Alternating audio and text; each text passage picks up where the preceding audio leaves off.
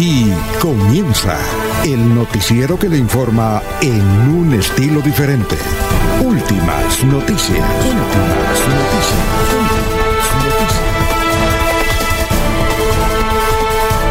La información analizada por los expertos, sin sesgos, explicada con detalles, sin tanta carreta. Últimas noticias por Radio Melodía, también por Facebook y YouTube Radio Melodía. Director Alfonso Pineda Chaparro.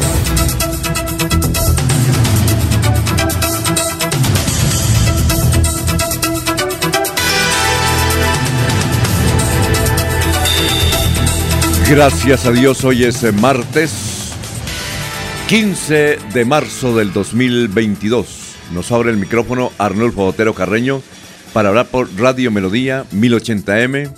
Estamos por Facebook Live, estamos por YouTube. Gracias. Una mañana muy fresca luego de aguaceros que afectaron al departamento de Santander y más que todo en Piecuesta, el área metropolitana. Son las 5 de la mañana, 4 minutos, nos abre el micrófono Arnulfo Otero Carreño. Bueno, hoy 15 de marzo, Día Internacional contra la Brutalidad Policial. Hoy también es el Día del Discurso, de la Oratoria. Un día como hoy, en el año 270 nació San Nicolás de Bari. Nació en Grecia. Él fue el que creó el mito eh, ah, lo canonizaron también. Eh, ya lo canonizaron. Él fue el que creó el mito del Papá Noel. San Nicolás. Bueno, un día como hoy en 1972 se estrenó en Estados Unidos El Padrino. Para muchos es la mejor película de toda la historia, El Padrino. Un día como hoy en 1975 falleció en ese entonces uno de los hombres más ricos del mundo, Aristóteles Onassi. Un día como hoy, hace un año en el 2021, Donald Trump, a la eh, que fue presidente de Estados Unidos, irrumpió en el Congreso en plenas sesiones, con vara y todo, ¿no? un día como hoy, en 1960, nació este gran cantante dominicano de merengue, Sergio Vargas. Un día como hoy, en 1972, se creó esta gran orquesta La Dimensión Latina. Y un día como hoy, en el 2017, falleció la cantante y compositora colombiana Esperanza Acevedo, más conocida como Vicky, que tuvo muchísimas canciones, casi todo lo que componía era éxito. Y cantaba y cantaba. Y le armaron una historia a ella, a Vicky. Bueno, Dicho esto, son las 5 de la mañana, 6 minutos. Vamos a saludar a nuestros compañeros de base aquí en la mesa virtual de Radio Melodía. Laurencio Gamba está en Últimas Noticias de Radio Melodía 1080 AM. Bueno, gran Laurencio, ¿cómo se encuentra? Tenga usted muy, pero muy buenos días. ¿Qué más? ¿Qué ha habido? Alfonso, saludo para usted, para el doctor Julio Enrique Avellaneda, para Eliezer Galvis, igual que para Ernesto Alvarado, Jorge Caicedo y muy especialmente para Nulfo Otero Carreño. Y para todos quienes están aquí en nuestro medio de comunicación por los diversos sistemas. A Meriandea Perdomo Gutiérrez, que está ganando curul en la Cámara de Representantes por el pacto histórico, le, va, le anuncian demandas electorales. Hay que esperar estos días que ocurre. Pese al incremento de la temporada de lluvias en Santander, a esta hora la mayoría de los municipios tienen comunicación con los centros urbanos y las veredas. En los curos hay normalidad para el paso vehicular hacia el peaje luego de la lluvia de ayer en la tarde. El 16 de marzo, es decir, mañana, hay suspensión de energía eléctrica en gran parte del municipio de Piedecuesta y Santa Bárbara por trabajos de mejoramiento en el sistema de este servicio de empresa electrificadora de Santander. Será de 5 de la mañana a 7 de la noche. El rector de la Universidad Industrial de Santander prepara viaje a las sedes regionales, todo para conocer cómo están y la proyección de las mismas para el 2022. Gestión de riesgo del Departamento de Santander está realizando un barrido por los 87 municipios para conocer cuál es la situación que en cada municipio se está viviendo luego de la lluvia de las últimas horas para determinar acciones que permitan la movilidad e igualmente conocer la afectación en cada uno de los sectores. Y la coordinadora de la Oficina de Pasaportes de la Gobernación de Santander, Jessica Viviana Moreno Martínez, dice que vienen otros eh, días para ampliar la cobertura del servicio. Pero escúchame las que dice ella sobre esta situación de los pasaportes en la gobernación de Santander. La Oficina de Pasaportes de Santander se permite informar que la jornada virtual realizada el día 14 de marzo se llevó a cabo sin ningún inconveniente. Alrededor de 4.000 personas lograron hacer el pago de su estampilla y por lo tanto asignar su cita para el mes de abril. Es importante que tengan en cuenta que esta plataforma es a nivel nacional, es decir, no solo atendemos usuarios del departamento de Santander, sino de todo el país. Aprovecho para comentarles que en los próximos días se anunciará una nueva jornada virtual de asignación de citas para todas las personas que no lo pudieron hacer el día de hoy. Bueno, muchas gracias. Son las 5 de la mañana y 10 minutos. 5.10. Eh, ya saludando a la gente que está, que está en el portal eh, Edwin Fernando Rodríguez Suárez, muy buenos días. Enrique Herrera, Gustavo Pinilla Gómez, que sea un excelente día para todos. Y tenemos a, ahí un saludo que nos envía Jorge Arturo de Serra.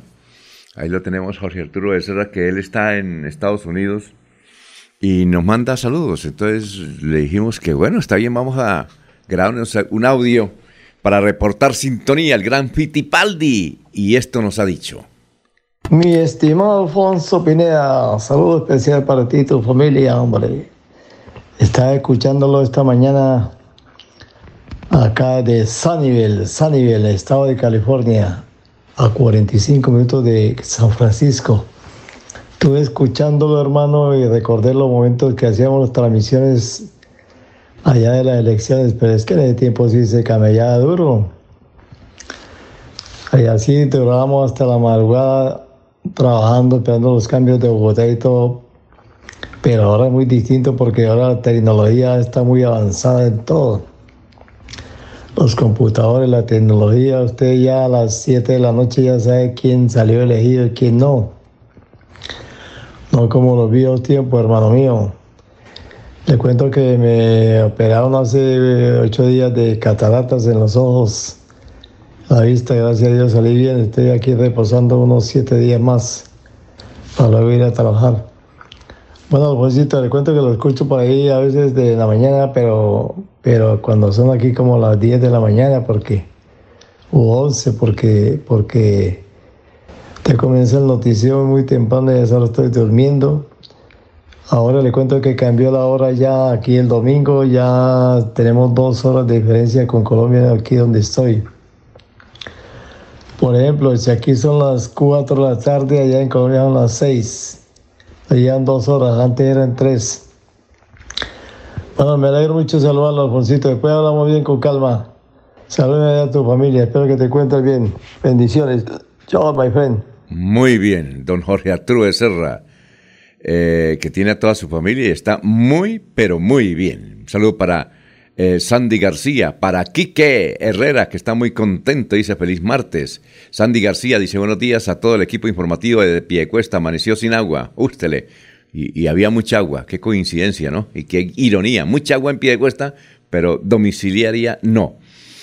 Eh, Judith Minaya, buenos días desde Perú.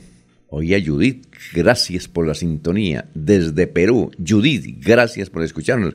Allá en el Perú tenemos la misma hora, 5 12 minutos. A propósito del Perú, eh, ayer el Congreso de la República aceptó llevar a debate la destitución de Pedro Castillo, el presidente. Empieza la actividad y según los sondeos, la mayoría de congresistas quiere aprobar No mención de censura, sino la destitución allá en el Perú. Gracias, Judith. Muy amable. Judith Minaya, desde el Perú.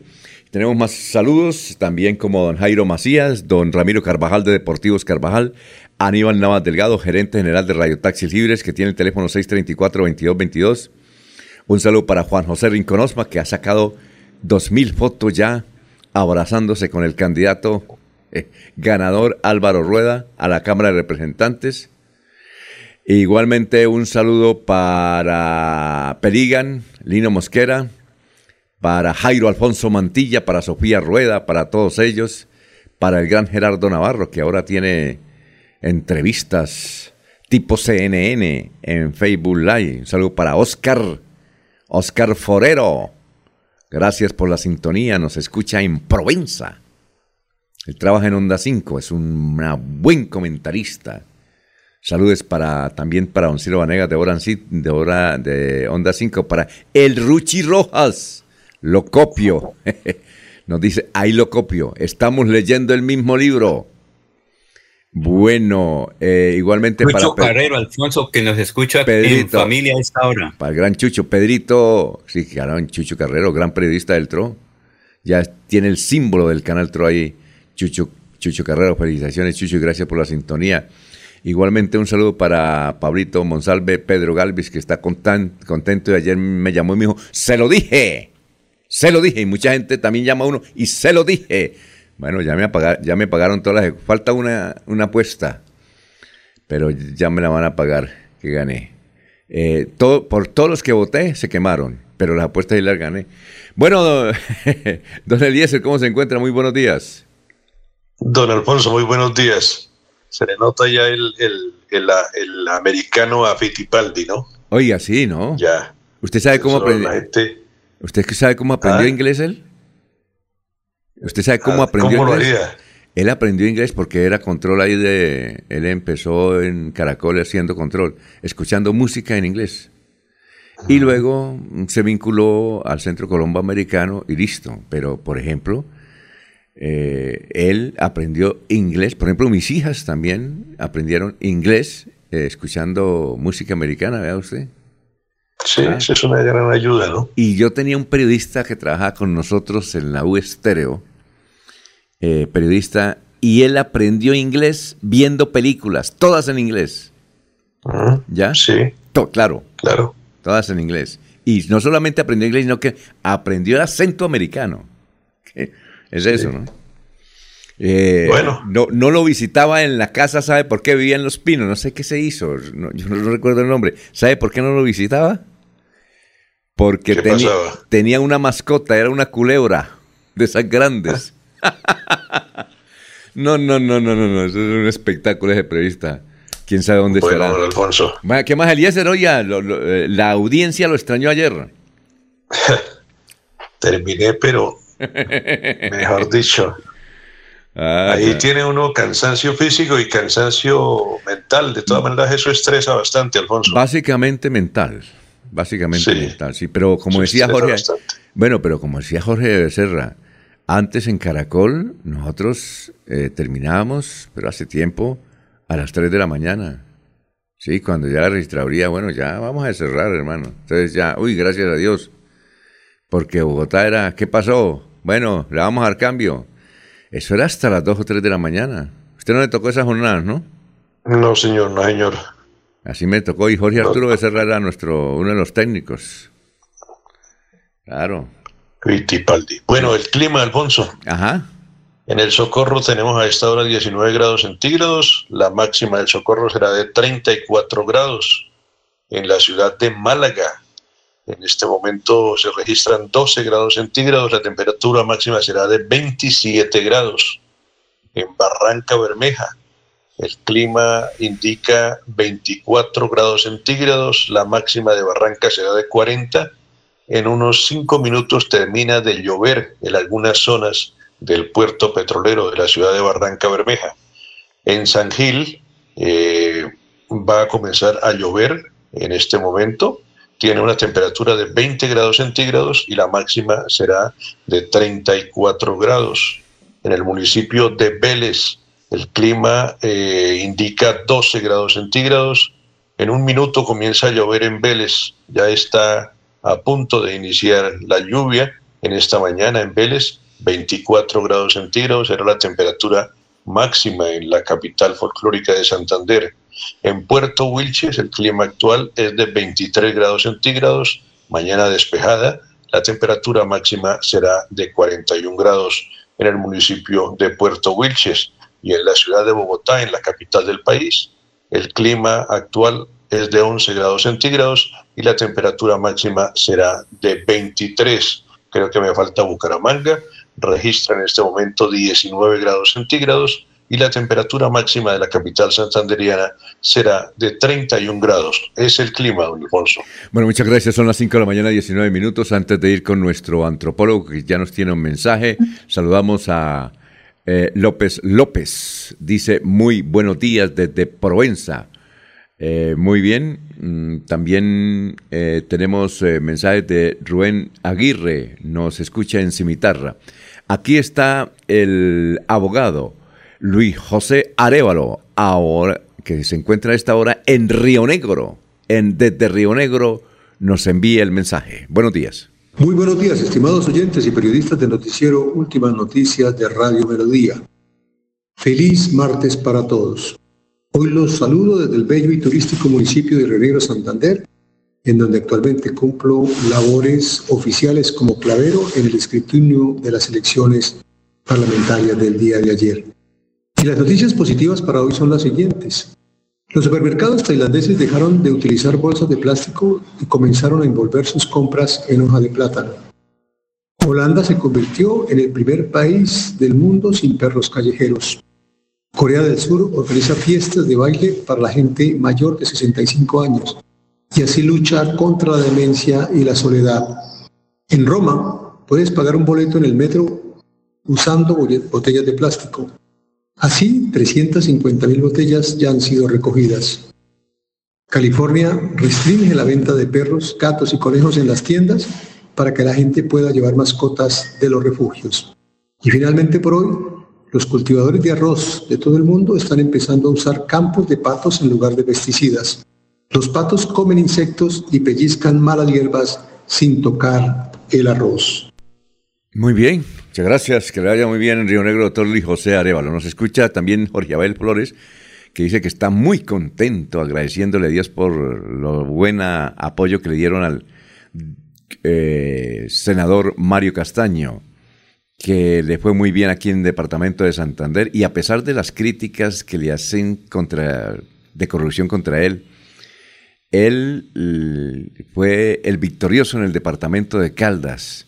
No solamente logró aumentar la votación, eh, más de 20 mil votos el doctor Mario Castaño, sino que logró dos cámaras del Partido Liberal de él, allá en el departamento de Caldas, un departamento más pequeño que Santander, a menos en materia de, votación, porque Santander... Eh, tiene más de dos millones de habitantes y el departamento de Caldas tiene eh, casi un millón de habitantes. Entonces, imagínate la diferencia. Sin embargo, él logró una votación pese a las críticas a que le capturaron a sus asesores por corruptos y le abrieron una investigación a él en, la, Corte, eh, sí, claro, en la Corte Suprema de Justicia. Y, sin embargo, dice Jorge Abel que aumentó la votación y aquí en Santander eh, sí le fue muy bien. Al que le fue mal fue al candidato a la Cámara, César Augusto eh, Ramírez. No sé cuántos votos sacó, a ver Jorge, a ver si me da la votación de él. Creo que es una, una lástima de votación. Pero bueno, eh, ayer, antes de ir con el resumen de las noticias, ayer... Ahí está Jorge. Ah, está Jorge. Bueno, vamos a Jorge porque vamos a hablar más adelante del fenómeno electoral en Colombia. Un santanderiano que vive en el norte de Bucaramanga, que tiene 30 años de edad, JP Hernández. Pues vamos a saludar a Jorge como se merece. Jorge Caicedo está en Últimas Noticias de Radio Melodía 1080 AM. Poco a poco voy saludando a la cantidad de gente que nos escribe. Por ejemplo, Pedro Ortiz dice, estoy aquí ya arreglándome, mirándome al espejo, cuadrándome la barba, pero escuchando a Radio Melodía. Muchas gracias, don Pedrito, que tiene actividad periodística en Lebrija. Él maneja la televisión en Lebrija, Río Negro, Sabana de Torres, algunos barrios de Bucaramanga. Es el Pacheco de la época. Bueno, don Jorge, ¿cómo se encuentra? Hola, gran Jorge modulando, probando sonido, hola, hola. Bueno, mientras viene Jorge, vamos a ver qué pasaría, se le, se le afectó un satélite. Ah. El satélite terreno se le dañó. Bueno, terreno. Vamos a hablar de JP Hernández que sacó. Hola. Ah, hola, Jorge, ¿qué pasó? ¿Qué hay de nuevo? Aló. Un poco problema de conexión pero don Alfonso, ya, solo como siempre, pues feliz de compartir con ustedes ese espacio de últimas noticias y, por supuesto, de llegar a toda la audiencia de Radio Melodía en este martes 15 de marzo, el cuarto día del año.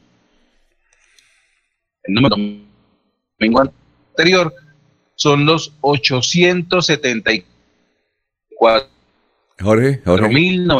4.933 votantes que participaron de la Jorge, Jorge, es que Jorge, eh, vamos a ver si mejoramos el sonido con don Jorge, porque no, no nos damos a ver si lo mejoramos, gran Jorge. Mientras tanto, mientras arregla eso, vamos a... Es que JP Hernández, eh, bueno, lleva 190 mil votos, la tercera votación. Eso ayer lo entrevistaron de todas partes. Eh, bueno, JP les decía que tiene 30 años, es un líder cristiano. En sus inicios, hace, hasta hace unos años, trabajaba, eh, eh, era parte del Centro Democrático. Era, es un gran seguidor del ex procurador general de la Nación, el, se me olvidó el nombre del ex procurador, vea. Me toca tomarme la pastilla de Cordinal, que es embajador de Colombia ante la Organización de Estados Americanos, OEA, en... Eh, Ordóñez Maldonado. Así, Alejo Ordóñez Maldonado. ¿Cómo es que le dicen Alejandro Ordóñez, Alejandro. Es que estaba buscando también el, el, apodo que le dan cariñosamente a Alejandro, Lalo. Pues bien, este muchacho es de ese mismo resorte, admirador de Ángel Hernández, es un líder cristiano y desde luego eh, él compone canciones también. Además de ser comunicador social, compone canciones. Y en el norte de Bucaramanga estableció su estudio, eh, mm, muchas actividades, ah, tuvo una candidata a la Cámara de Representantes aquí, Alianza Verde, la esposa de César Pachón, que ese sí resultó senador de la República, pero ella sí se, se quemó aquí en la ciudad de Bucaramanga. Y desde luego había hecho, fue el que apoyó también a Ferley Sierra a la Asamblea del Departamento de Santander. Y bueno, y había anunciado también JP Hernández que si sacaba, él sacó eh, 50 mil votos en Santander y el resto, el resto, eh, 140 mil a nivel nacional. Entonces son 190 mil votos la tercera mayor votación. El primero en la coalición Centro Esperanza, sobre todo Alianza Verde. Rodolfo Hernández dijo que iba a votar por, él. cuando él dijo que iba a votar por él, o votó por él, entonces se conoció que había un santanderiano en la lista al Senado de la República y era JP Hernández. Él es, él es Ferney Pulido, pero se hace llamar JP Hernández tiene en sus redes sociales dos millones de seguidores. Dos millones de seguidores, vea usted. Tremendo eso. Y esta es una canción que él compuso. Vamos a escucharla. Eh, ayer la hicieron sonar por todas partes. Vamos a escucharla.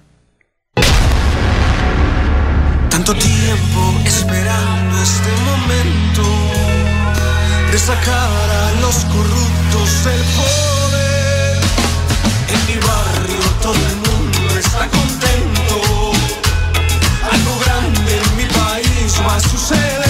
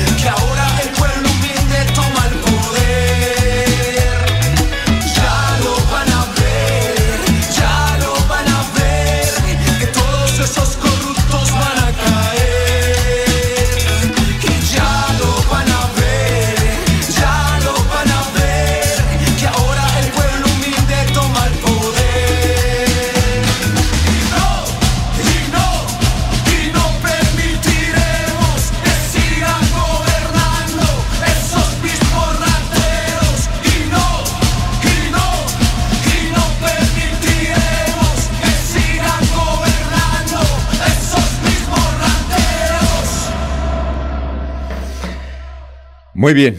Eh, bueno, ese es el, el muchacho, 30 años, J. Hernández. Jorge ya está. Jorge. Hola, Jorge. Sí, señor. Ah, bueno. ¿Cómo, le, ya, eh, ¿Cómo le pareció la canción? ¿Buena? Interesante. Pegadita, pegajosa, ¿no? Pegajosa. Pegajosa. Bueno, ¿qué más? ¿Qué nos decía Jorge? No, don Alfonso le contaba que una de las cifras que noticia eh, para hoy son los 874.933 santanderianos que acudieron a las urnas el domingo anterior.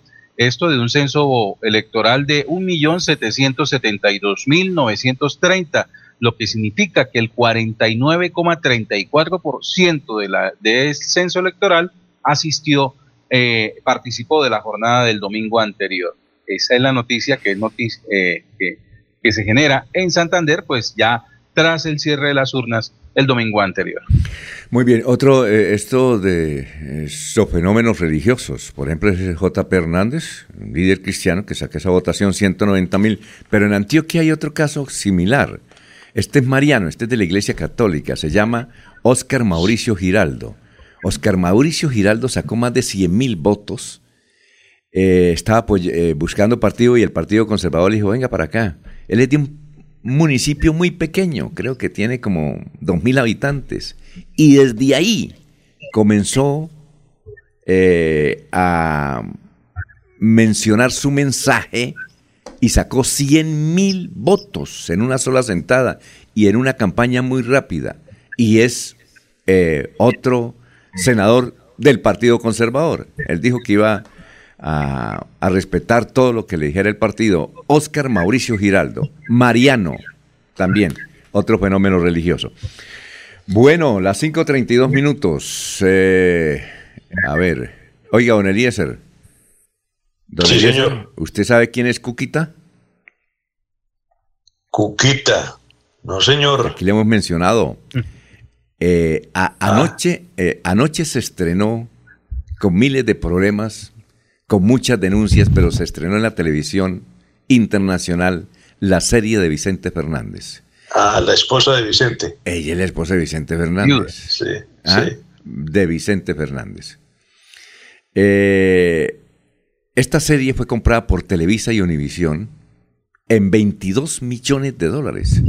Multiplique eso por 4 mil pesos, ¿cuánto da? Y anoche fue el estreno, pero hay una eh, una división entre la familia eh, de Vicente Fernández.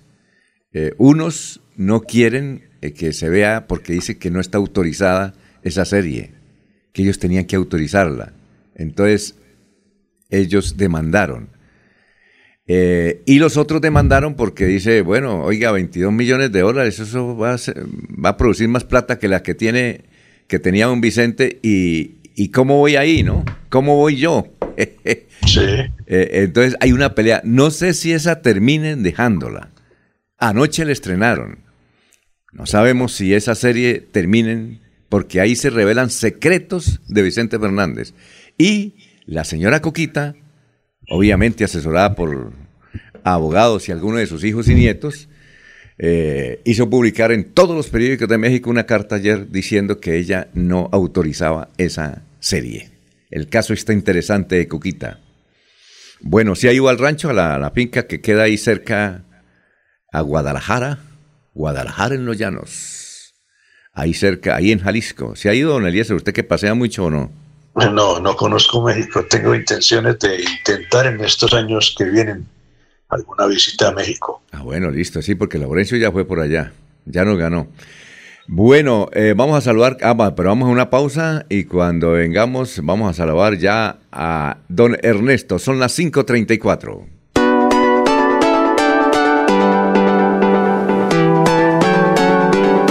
Melodía, Melodía, Radio Sin Fronteras. Escúchenos en cualquier lugar del mundo. Melodíaenlínea.com es nuestra página web. Melodíaenlínea.com. Señal para todo el mundo. Señal para todo el mundo. Radio sin límites. Radio sin fronteras. Radio Melodía, la que manda en sintonía. Cada día trabajamos para estar cerca de ti. Te brindamos soluciones para un mejor vivir. En Cajasal somos familia, desarrollo y bienestar. Cada día más cerca para llegar más lejos. Con Cajasal. Vigilado Supersubsidio. Se va la noche y llega últimas noticias. Empezar el día bien informado y con entusiasmo.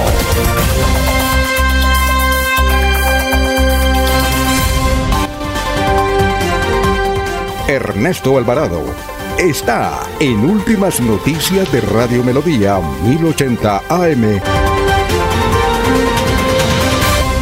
Son las 5.36, Carlos Felipe Useche Díaz, buenos días desde Curití, ¿cómo amanece en la Vía de los Curos? Ayer llovió mucho por allá, sí es verdad, creo que están dando paso ya en la Vía de los Curos que se inundó, ahí tenemos unas imágenes sobre la gran cantidad de agua que eh, sorprendió a los Curos, al Alto de los Curos. Jaime Bastilla nos dice, qué ratas, como siempre sacando la tula.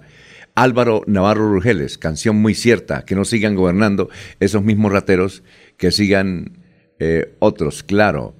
Eh, José Luis García Becerra, un saludo desde el barrio del Pormenir, muy buen noticiero. Don Ernesto, nos, nos agrada saludarlo a esta hora de la mañana, un poquito fría, ya son las 5 de la mañana, 37 minutos. ¿Cómo se encuentra? Hola. Gran Ernesto. Hola, hola.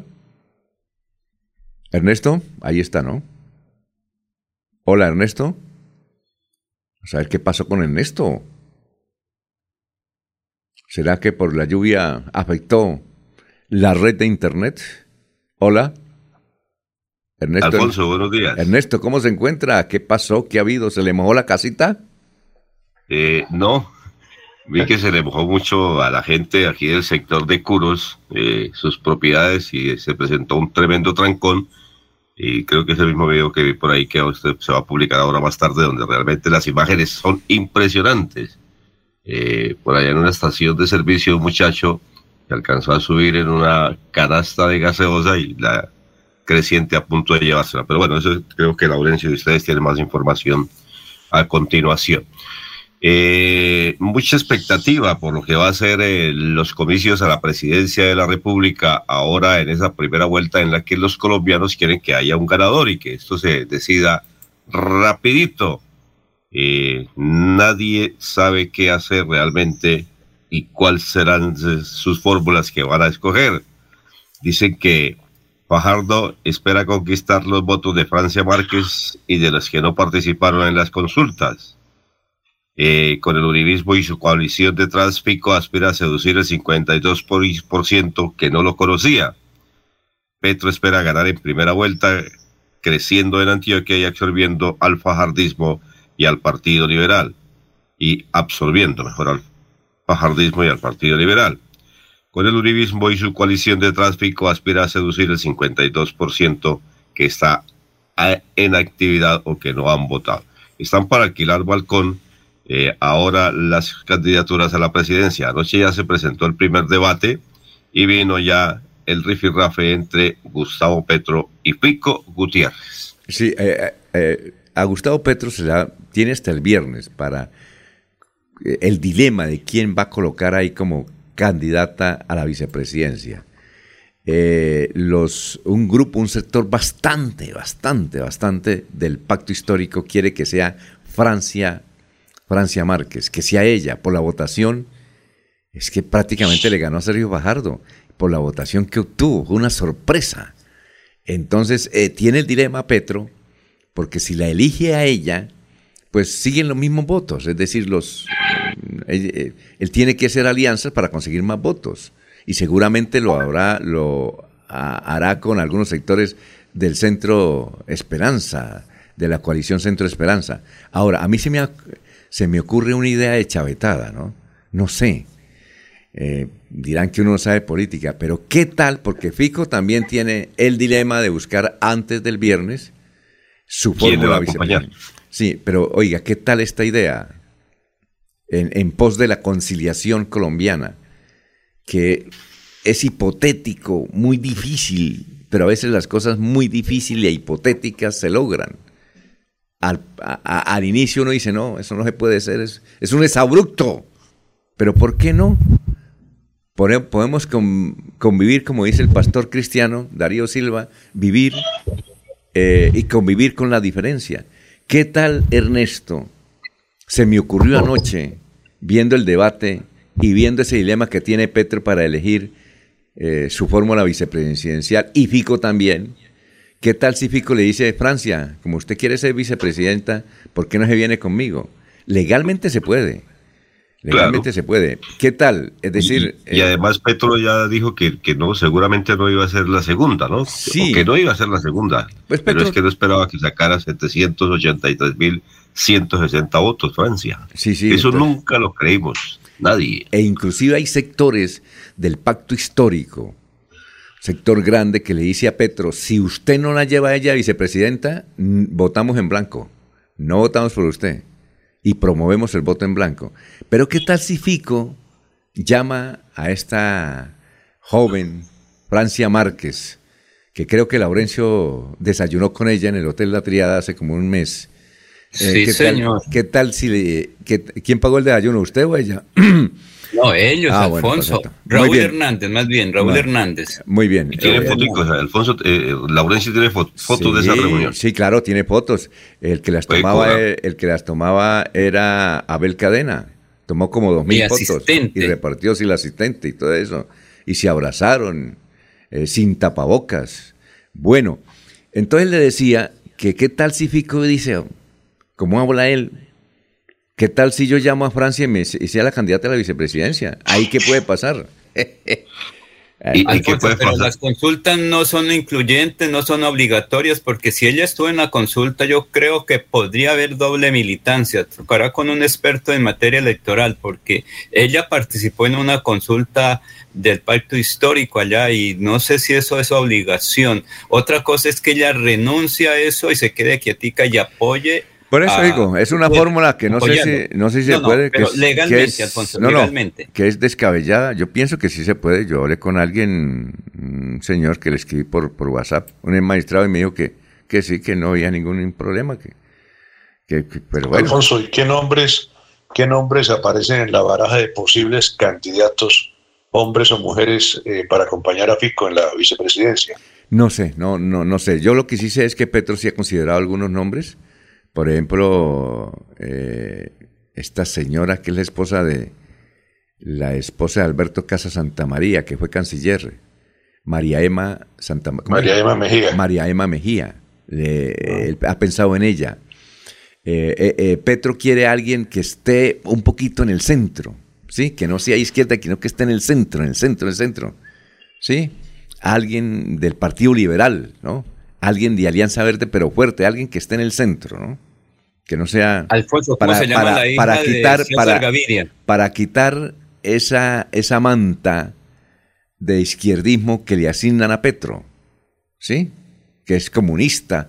El doctor Álvaro Uribe ya sacó un video ahí diciendo que estamos mm, al frente de una catástrofe si elegimos a Petro.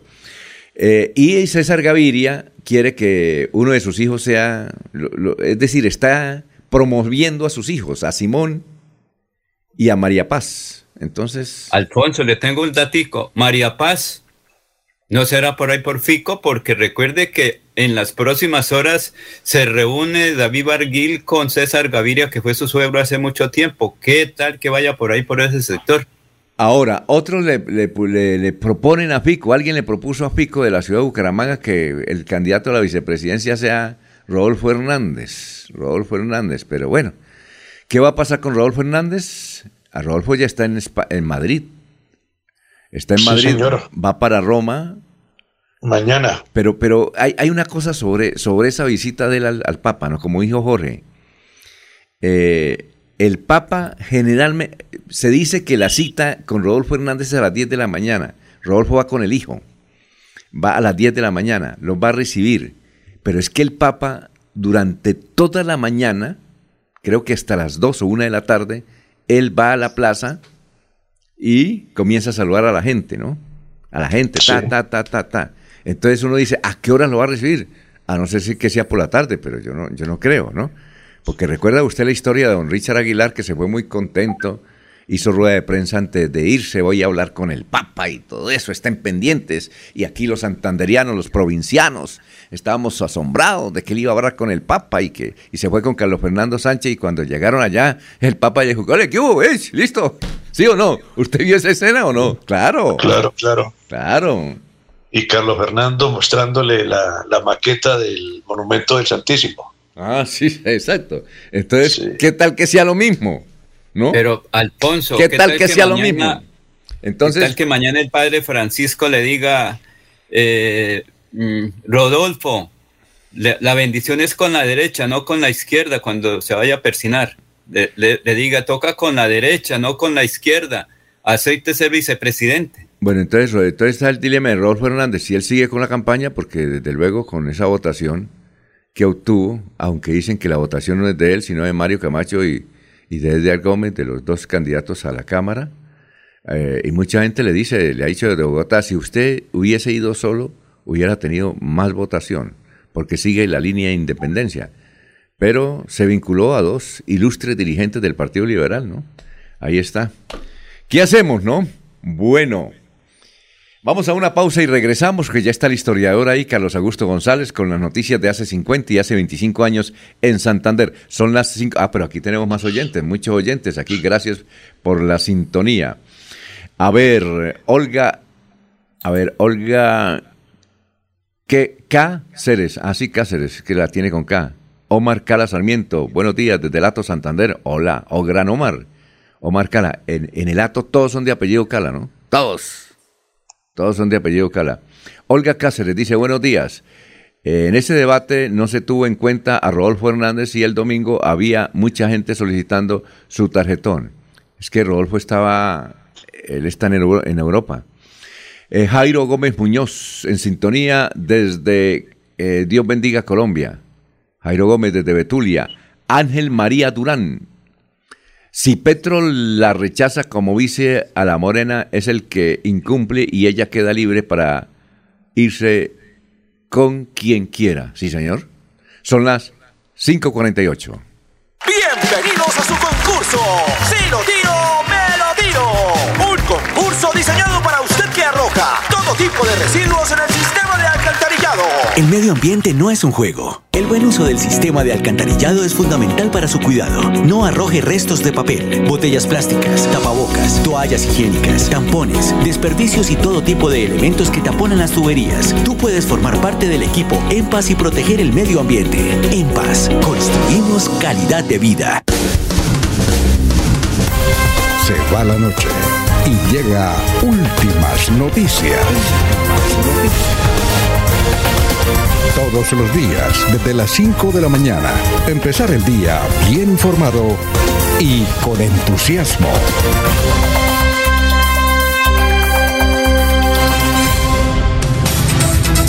Son las 5.49 minutos. Don Carlos Augusto González, ¿cómo se encuentra usted? Tenga usted muy, pero muy buenos días. A ver, Carlos Augusto. Hola. Vamos a ver si está Carlos Augusto. Mientras tanto, mientras llega don Carlos, se conecta. Eh, Lauriano Tirado escribe: Víctor Salcedo, un santanderiano, se perfila como eh, el más opcionado para disputar la elección como Contralor General de la República. Víctor Salcedo eh, es egresado de la UNAP, entiendo que estudió en el Colegio La Salle. Víctor Salcedo trabajó muchísimo tiempo en el departamento de Caldas. Él es muy joven, actualmente vive en Bogotá y podría, ¿por qué no?, ser el nuevo Contralor General de la República. Eso depende ya del nuevo Congreso. Pero tiene razón don Laureano. Víctor Salcedo se perfila como el más opcionado. Ahí hay otro santandriano, Luis Fernando Bueno también es excelente. Carlos Fernando Pérez también. Son tres santandrianos que están y están muy bien ranqueados. ¿Ya está? Bueno, vamos, Carlitos, ¿cómo se encuentra? Muy buenos días. Buenos días a la mesa de trabajo y a los oyentes. Esa fue la noticia más relevante en nuestro departamento hace 50 años. Quedó confirmada la visita de la Directiva Nacional del Partido Conservador a Barranca Bermeja, encabezada por Álvaro Gómez Hurtado, Berta de Ospina, Raimundo Emiliani Román, Hugo Escobar Sierra y Darío Marín Vanegas, y de la departamental integrada por Enrique Barco Guerrero, Ciro López Mendoza y Luisa Mantilla de Romero. Ambiente de fiesta de registro en la final del Campeonato Municipal de Béisbol Infantil, organizado por la Liga Santanderiana del Ramo, que fue disputada en el Diamante de la UIS por los equipos Azandic Camacho Carreño y Gigantes de San Francisco, resultando triunfador el primero por cuatro carreras a tres. Y hace 25 años fue noticia lo siguiente. Con el visto bueno del expresidente Misael Pastrana Borrero, expresado a través de un telegrama, el abogado conservador Samuel Arenas Guiza anunció que aspirará al Consejo de Bucaramanga y apoyará la candidatura al Senado de Mario González Vargas. Después de 24 horas de haber parado actividades académicas, la UIS normaliza sus labores académicas tras un acuerdo alcanzado entre los directivos y los voceros de los empleados que cerraron el claustro para presionar un aumento salarial.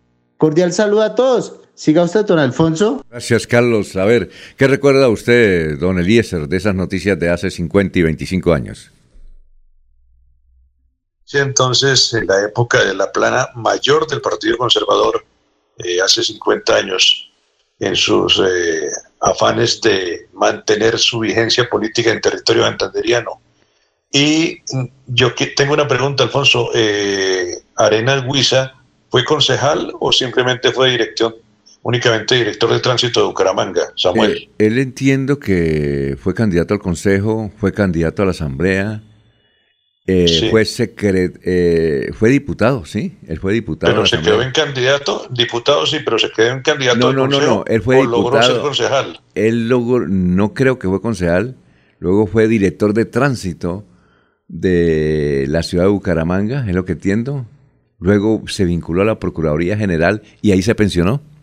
Tiene una bonita estancia en, en la Mesa de los Santos, muy bonita, unas cabañas. Sí queda Samuel como uno de los buenos directores de tránsito que ha tenido la ciudad de Bucaramanga, ¿no? Es el mejor, claro, claro, claro. Yo recuerdo, y, eso que es gran amigo de Laurencio, de todos nosotros. ¿Usted no es amigo de él? Claro que somos amigos de él, ¿no? Sí. Eh, estábamos en una rueda de prensa en la alcaldía y todos dejamos el carro alrededor de la plaza, ¿no? y, y estábamos una red de prensa del alcalde Luis Fernando Cotepeña, y cuando bajamos se habían llevado todos los carros, todos los carros de los periodistas para los patios. ¿Qué tal, no? La historia. El que pagó el parte fue el doctor Luis Fernando Cote. Pagó los partes. Claro, pero se llevaron los carritos. Así era de fuerte, ¿no? Así era de fuerte. Eh, él cuenta historias, anécdotas, que una vez un pariente eh, le habían retenido el carro y le habían colocado un parte. Entonces, como pues, tenía al amigo allá en la dirección de tránsito, entonces se fue a, que le ayudaran y que pues sacar el carro y que no le tocara pagar nada. Entonces eh, Samuel le dijo, sí, sí, yo le ayudo, mire, yo le ayudo a que le traigan un tinto, pero haga la cola y haga todas las vueltas. ¿Ah? Así, así era. Eso, se la rebajaba a nadie. No, se no le rebajó un parte Samuel Arenas al comandante de la quinta brigada. ¿Ah? Creo que a una de sus hijas le habían colocado un parte. No se lo rebajó. Mire con quién estaba hablando. Ese, era, ese era duro. Ese no, ese era una república ya, pero le fue muy bien. El tipo le fue muy, muy bien. Estuvo el tránsito organizado. Eh, no, no se veía lo que se ve ahora. Era un berraco. Y al final dejó esa dirección de tránsito, de tránsito llena de plata, muchísimo dinero. El tipo estaba pendiente. Claro, claro, así era el asunto. A Sandra Patricia Sánchez, la actual jefe de prensa de Piedecuesta, cuando estaba con nosotros aquí en Radio Melodía, dejó la moto ahí frente en la 36 con 14 vino tránsito y se la llevó. Fuimos a hablar con él, dijo, sí señor, paguen el, el, el, el comparendo y haga el curso. Aquí lo que único puedo es de mi salario, le doy el 50%, pero Sandra, pague el comparendo y haga el curso porque no hay otra alternativa. De mi salario le doy el 50% del, del valor. Eso nos tocó hacer la vuelta común y corriente. Bueno, 5.55. ¿Qué más recuerdan ustedes, don Laurencio, de esa historia de las noticias? Alfonso, 50 años que el Partido Conservador quería hacer mayor presencia en el puerto petrolero, porque cuando eso y desde siempre la izquierda ha estado manejando el puerto petrolero, para ese 50 años el mismísimo Álvaro Gómez Hurtado o la Casa Alvarista, como se le llamaba en ese momento, pues hizo presencia en Barranca Bermeja. Y la situación de la UIS, que para aquella época también era importante, o más bien 25 años, eran los trabajadores que protestaban con el apoyo de los estudiantes. Logran una negociación hace 25 años, que creo que ya estaba ahí Hernán Porras Díaz como docente, y logran que los trabajadores de la UIS, trabajadores, otra cosa son los docentes y el personal. Eh, puramente educativo, pero la eh, parte administrativa logran ese acuerdo con la Universidad Industrial de Santander y permite que los estudiantes continúen clases para hace 25 años, negociaciones de directivos de la OIS con sus empleados y todo muy importante, la Universidad Industrial de Santander. Son las 5.56, nos dice William Flores Riátiga, saludos amigos de Melodía. Jorge Eliezer Hernández, mesa de trabajo, buenos días. Sea lo primero saludar a quienes hacen este gran programa y ahora se escucha mejor sin propagandas políticas. No le gusta el pegante. Bueno, son las 5.56. Vamos con más noticias, Eliezer, a esta hora en Radio Melodía. Alfonso, eh, no sé si ustedes hablaron eh, ayer de la presencia de cinco personas abiertamente eh, de la comunidad LGBTI en el Congreso colombiano. ¿Lo hablaron ayer? No, no, no, no lo hablamos. Bueno, entonces son cinco integrantes en la Cámara y uno en el Senado, los eh, representantes de esta comunidad. Vamos a comenzar a destacarlo. Susana Boreal es directora de orquesta y se hizo conocida por su participación en el cacerolazo sinfónico organizado en apoyo al paro nacional en el año 2021. Se reconoce públicamente como una mujer bisexual y esta será su primera vez en un cargo público en el cual se desempeñará como representante a la Cámara por Antioquia. Fue electa en la lista cerrada del Pacto Histórico. Exacto, con, Susana Boreal, que es una gran artista, es una directora de orquesta, es una música, es una mujer dedicada a la música, extraordinaria actividad, es reconocida sobre todo en Europa ella eh, esto, estuvo, subió a la tarima, por ahí hay un video, subió a la tarima en Antioquia, eh, donde estaba Gustavo Petro. Y otro compañero de él, que antes era uribista, y que inclusive hay una foto arrodillándose a Álvaro Uribe, eh, ahora es de Petro. Y entonces el señor ese, creo que se llama Alex Flores, le dijo a ella, ¿usted qué hace aquí? ¿Por qué? No es, que usted no dio cuota para la tarima, ¿usted por qué sube? Y ahí con el codo trató de, hacerla a un lado. Esa foto, esa imagen, eh, pues causó la reacción en las redes sociales y criticaron mucho a ese Ale Flores que tiene una historia muy rara en el departamento de Antioquia. Entonces, por eso recordamos a Susana. A ver, ¿quién más? Eh, María del Mar Pizarro hija del político Carlos Pizarro León Gómez, medio hermana de María José Pizarro, es representante de la Cámara y congresista electa en la jornada electoral. Es politóloga y se reconoce como una mujer lesbiana. Es la fundadora de una empresa de productos de limpieza amigables con el medio ambiente. Llega a la Cámara como parte de la lista cerrada del pacto histórico. Ella es hija de una reconocida, no recuerdo el nombre, pero en su tiempo fue una reconocida actriz de la televisión colombiana, protagonista de novelas. Eh, eh, fue, tuvo una relación con Carlos Pizarro eh, y creo que no se habla, no se lleva muy bien con la hermana, con, con, la que quedó en el Senado de la República por el pacto histórico. Pero bueno, siga, sigamos. Bueno, esta es del Putumayo, perdón, este, Andrés Cancimance, Cancimance. Eh, eh, la lista cerrada del Pacto Histórico en el Putumayo. Es trabajador social, politólogo y tiene una maestría en antropología. Se reconoce como un hombre gay y se desempeñó como diputado de la Asamblea del Putumayo hasta su candidatura a la Cámara. En 2019 ocupó el segundo puesto para las elecciones a gobernador de dicho departamento con 29.000 861 votos. Risaralda Alfonso, la exconcejal de Pereira, Carolina Giraldo, eh, encabezó la lista abierta de Alianza Verde y el Polo Democrático en Risaralda. Es historiadora, politóloga y se reconoce como abiertamente bisexual. Su llegada a la Cámara de Representantes representa una ruptura con el perfil de los candidatos elegidos en ese departamento.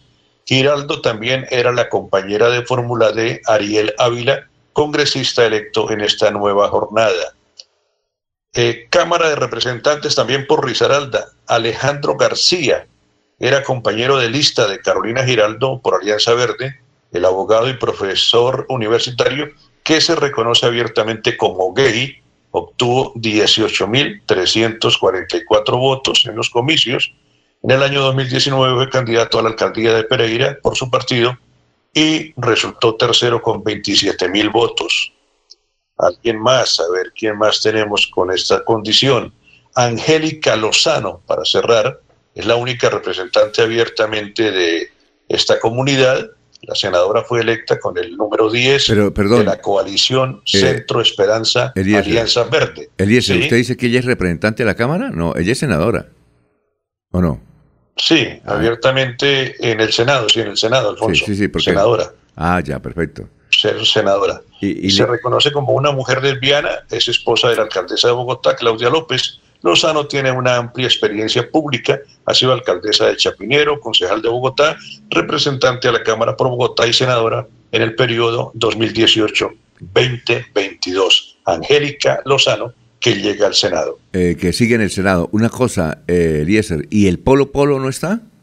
Polo Polo. No, no está Polo Polo. Pero, Debe eh, haber otros candidatos. Polo Polo, me parece, él sacó 35 mil votos, que me parece una buena votación. No sé si él llegó al Congreso. Polo Polo. Sí, señor. ¿Sí llegó? Sí, señor. Ah, ¿Él, llegó fue al Senado o a la Cámara? Y a la Cámara por las negritudes. Tiene la segunda Cámara de las mm. negritudes. Ah, bueno, entonces le faltó ese Eliezer, Polo Polo. Sí. Sí, claro. Entonces, siete en total. Exacto. Abiertamente de esta comunidad LGBTI en Colombia. Muy bien. Y, manifiesta que Polo Polo eh, logró este escaño gracias al empujoncito que le dio Juan Piz, que le dio un empujoncito porque lo invitó ahí a, hablar sobre el tema y lo visibilizó. ¿Y por dónde lo empujó? Bueno. Pues, es, que, Juan Piz es eh, un gran influenciador. Sí, pero Juan Piz lo criticó, ¿es cierto? Eh. ¿Se acuerda? que lo criticó. Bueno, pero a veces esas críticas... Dice que, lo que dice la información, eh, le estoy leyendo aquí el portal del Pulso es Polo Polo llegó al Congreso y en redes apuntan a Juan P. González por darle el empujoncito. O sea, si no hubiese sido por Juan P., según ellos, no hubiese sido tan conocido. Bueno, eh, no, no, todos los empujones son buenos. Mire, el que Rolfo le pegó a John Claro no, llegó al Consejo. Ah, bueno, sí. El empujoncito. Bueno, son las 6 de la mañana, tres minutos, estamos en Radio Melodía. Aquí Bucaramanga, la bella capital de Santander.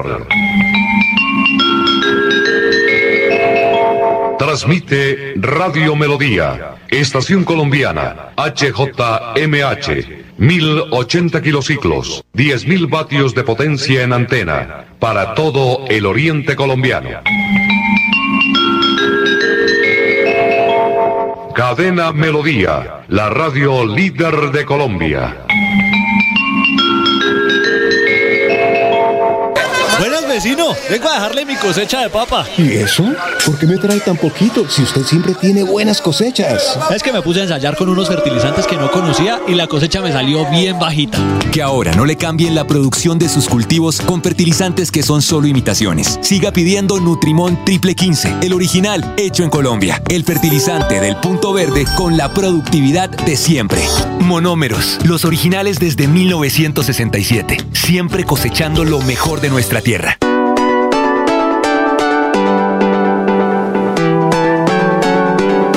Melodía, Melodía, Radio Sin Fronteras. Escúchenos en cualquier lugar del mundo. Melodíaenlínea.com es nuestra página web. Melodíaenlínea.com. Señal para todo el mundo. Señal para todo el mundo. Radio sin límites. Radio sin fronteras. Radio Melodía, la que manda en sintonía.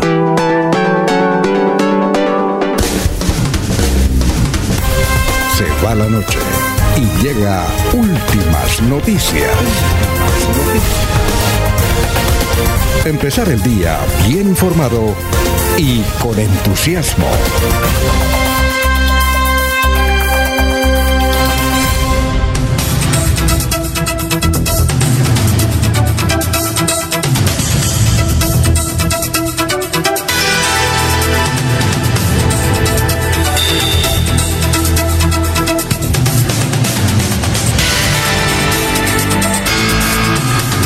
Bueno, vamos con más noticias, Jorge, a esta hora. Eh, también noticia aquí, Luis José Arevalo Durán.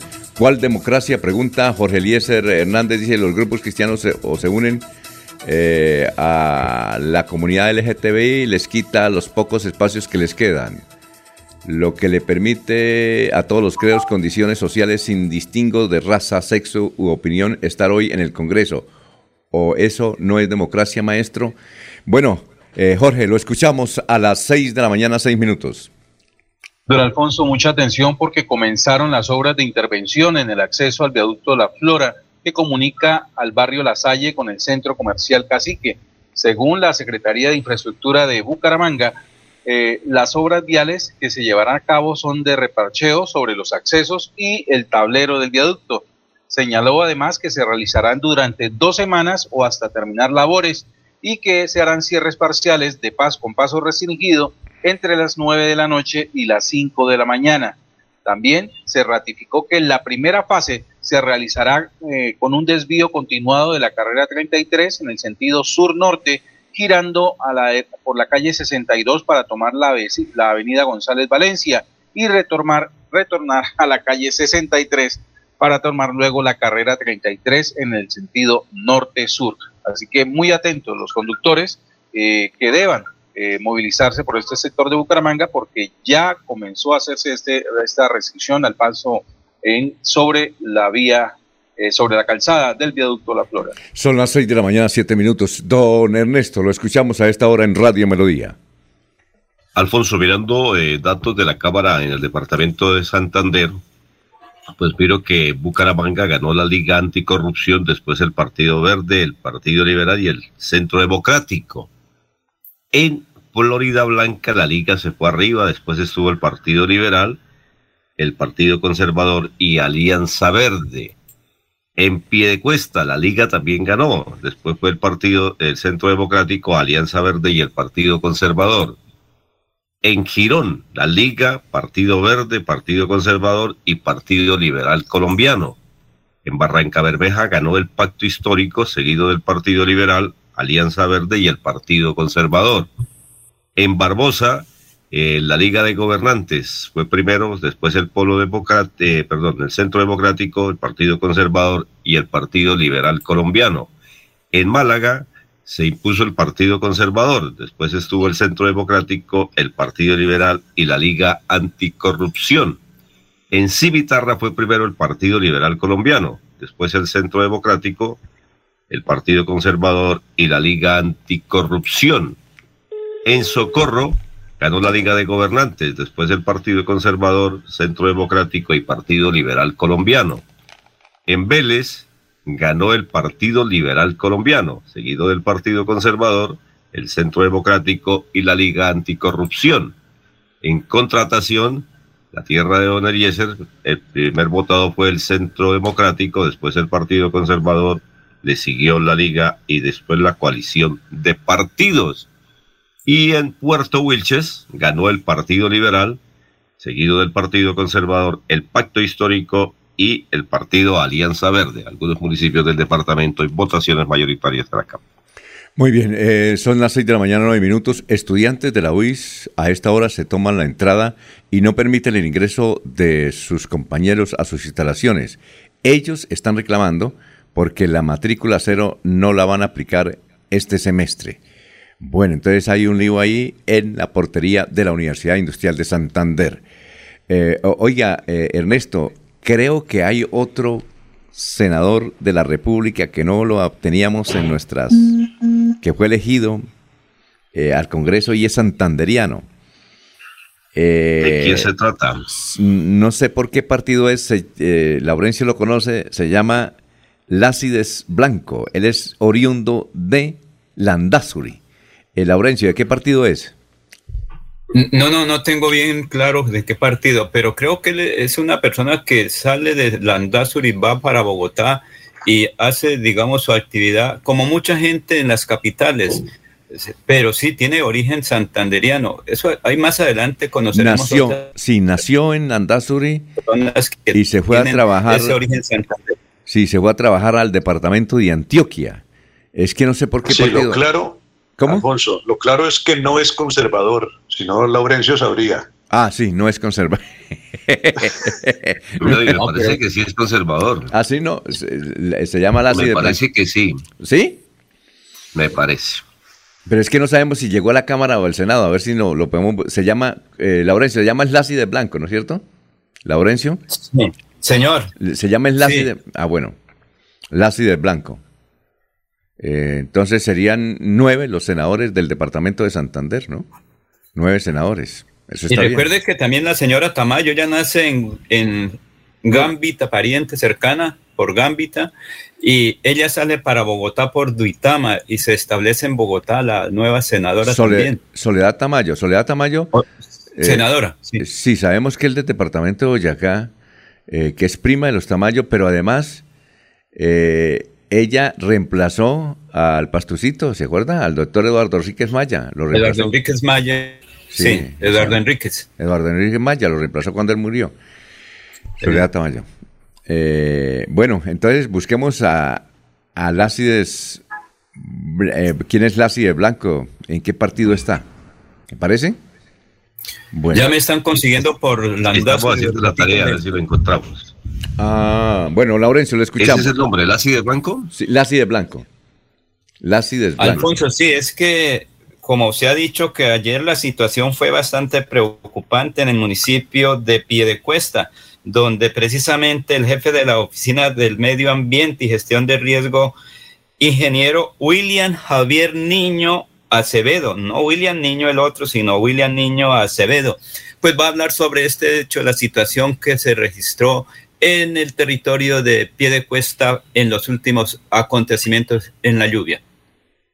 La Oficina de Medio Ambiente y Gestión del Riesgo del municipio de Piedecuesta se permite informar que se presentaron unas lluvias torrenciales acompañadas de fuertes vientos en horas de la tarde-noche, las cuales generaron unas afectaciones y emergencias en algunos sectores urbanos y rurales donde se vieron afectados en su infraestructura algunas viviendas, hubo caída de árboles, hubo movimientos de remoción en masa en algunas vías rurales, hubo desbordamiento de, fuentes hídricas también en algunos puntos y hubo caída de rocas y de material de arrastre en las vías nacionales, entre ellas Piedecuesta Curos, Curos Málaga y Curos La Mesa de los Santos, La Punta. Los organismos de socorro, como son la Policía Nacional, Bomberos, Defensa Civil, atendieron las emergencias en los diferentes sectores. De igual manera, el INVIAS también se encuentra realizando actividades de limpieza en las vías nacionales, vía Piedecuesta Curos, Curos Málaga. Dentro de los reportes que tenemos a, la fecha, a la hora, son los siguientes. En San Miguel tenemos cinco viviendas afectadas en su infraestructura por la caída de un árbol, afortunadamente sin lesionados. De igual manera, el cierre de la vía hacia el sector de San Miguel como tal por derrumbes menores en, en la vía. En Curos tuvimos el desbordamiento de, una cañada que generó una inundación en la estación de, servicio por pues todo el material de arrastre y los lodos que taponaron los desagües. De igual manera hubo la caída de un árbol que complicó la dinámica en la vía nacional, sin embargo ya, ya hay paso normal. En el sector urbano, en Barro Blanco, Tejaditos y Miraflores, tuvimos inundaciones en su vía principal por el taponamiento de los sumideros y de las alcantarillas del sector en la vereda Pajonal se obstruyó el, el río de Oro en algunos puntos, generando el represamiento, el desbordamiento como tal, haciendo difícil el paso por el sector y generando el cierre de la vía. La vía Curus Málaga actualmente se encuentra cerrada, de acuerdo al reporte que genera Invías, por algunos derrumbes que se encuentran en la zona y ya se encuentra la maquinaria de ellos trabajando en la remoción de los mismos. La situación ya está controlada, las lluvias ya cesaron, sin embargo seguimos pendientes de cualquier novedad que se pueda presentar. Se recomienda a la comunidad estar muy atenta y actuar con mucha precaución. Se realizará un barrido general para tener un balance preciso de la situación puntual y de las afectaciones. Muy bien, son las 6 de la mañana, 15 minutos. ¿Quién era el que hablaba ahí? Don Laurencio, haciendo el balance de lo que causó ese aguacero que sorprendió ayer a los santanderianos luego de las 5 de la tarde. ¿Quién era el que hablaba ahí? Don Laurencio. William Javier Niño Acevedo, el director de gestión de riesgo y medio ambiente de Piedecuesta. Es otro William, porque recuerde que William Niño nos escucha todos los días en Suratá, pero es otro. Es el, William Niño es el director de bomberos de Suratá, pero este es el de gestión de riesgo de Piedecuesta. William Javier Niño Acevedo. Bueno, vamos a una pausa, son las 6 eh, de la mañana, 16 minutos. Queremos que disfrutes de un servicio de energía confiable y de calidad. Por eso, trabajamos en el mantenimiento de la infraestructura eléctrica. Para que estés informado oportunamente de las fechas y horarios, síguenos en nuestras redes sociales o consulta toda la información en www.esa.com.co. ESA, Grupo EPM, Vigilado Superservicios.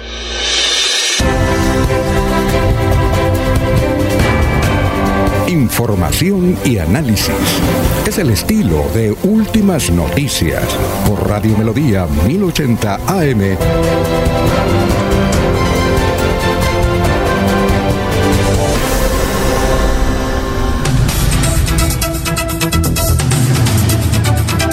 Aquí hay una reflexión del oyente Ricardo Agudelo. Ya son las 6 y 16. Eh, la reflexión que hace Ricardo Agudelo dice que por qué Emiro Arias, que también critica a los políticos, como J.P. Hernández y como Cristian Avendaño, ¿por qué eh, Emiro Arias no logra también esa votación si tiene un buen discurso? Eh, yo creo que es que estos muchachos, como Cristian Hernández y JP, utilizan las, las redes sociales más ampliamente. Emiro debía tener un canal de televisión eh, de, pues, en YouTube y mandar su mensaje, porque tiene un buen discursito. Yo creo que es por ahí. Y salir a batallar. Salir, salir a batallar como lo hacía J. Hernández, que con su carrito muy viejo, eh, creo que era un Spark muy viejo que se avaraba cada rato con él, recorría las ciudades colombianas y aquí el área metropolitana. Yo creo que ese, no sé qué represión tienen ustedes. ¿Cuántos, ¿Cuántos votos sacó Emiro? Sacó como 10 mil. Sí, sacó como 10 mil. 10 mil, más o menos. Eh, sacó 10 mil. Y yo voté por él, vea usted. Yo le dije, Emiro, mire, ahí le mando el botico. Alfonso, muy bien. No, yo voté por, por Emiro, pero bueno, sé que... Pero, pero Alfonso, lo que ocurre es que Emiro no sabe llegar con su discurso. Él se pone a criticar y queda en la crítica primaria, mientras que los demás tienen un voto de opinión verdadero población que ellos cumplen, saben manejar el Internet, me refiero a manejarlo, es que llegue al pueblo, al ciudadano, porque si usted revisa, ellos, los de, digamos, los verdes, estaban madurando a, través del Internet y lo hicieron muy bien, saben llegar, mientras que Miro, pues da unos puntaditas y ahí se ¿Alguien más, saben llegar. ¿Alguien más tiene una opinión? No, yo pregunto entonces qué pasa con Emiro, cuántos votos sacó cuando aspiró a la gobernación de Santander. Eh, Lógicamente que es un, es un terreno distinto.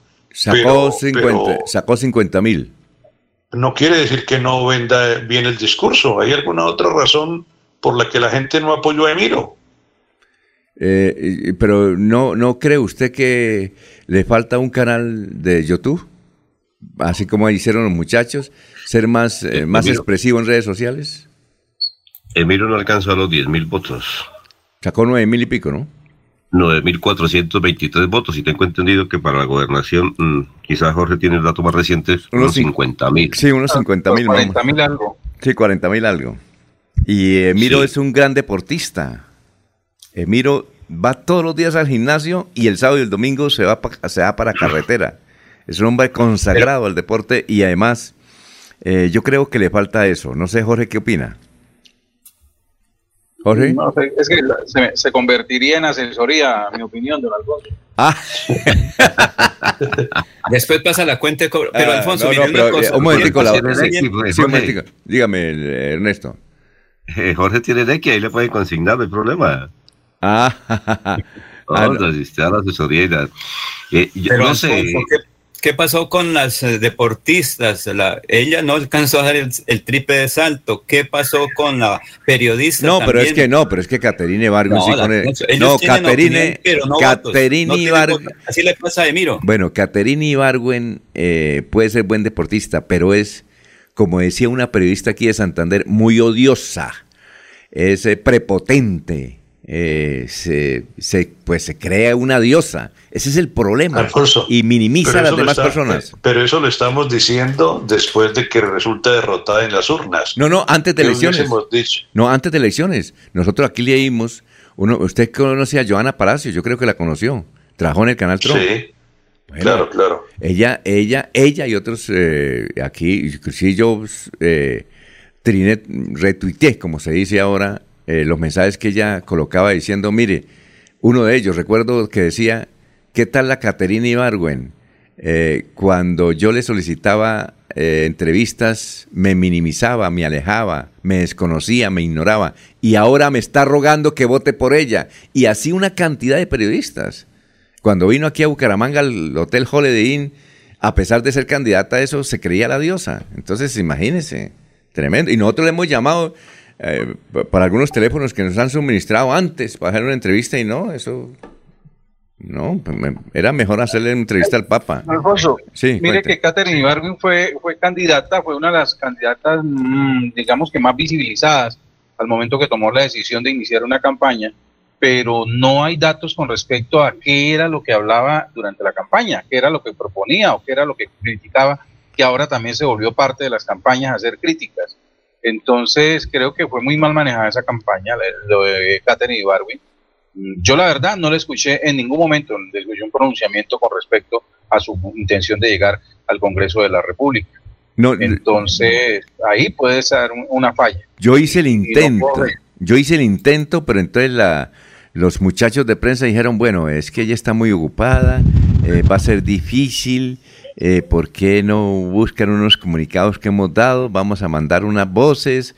Y, y fue que, que fue que. Y entonces no pudimos entrevistarla por, por ese aire de prepotencia que, que tiene. Ella sí es muy bonita, linda.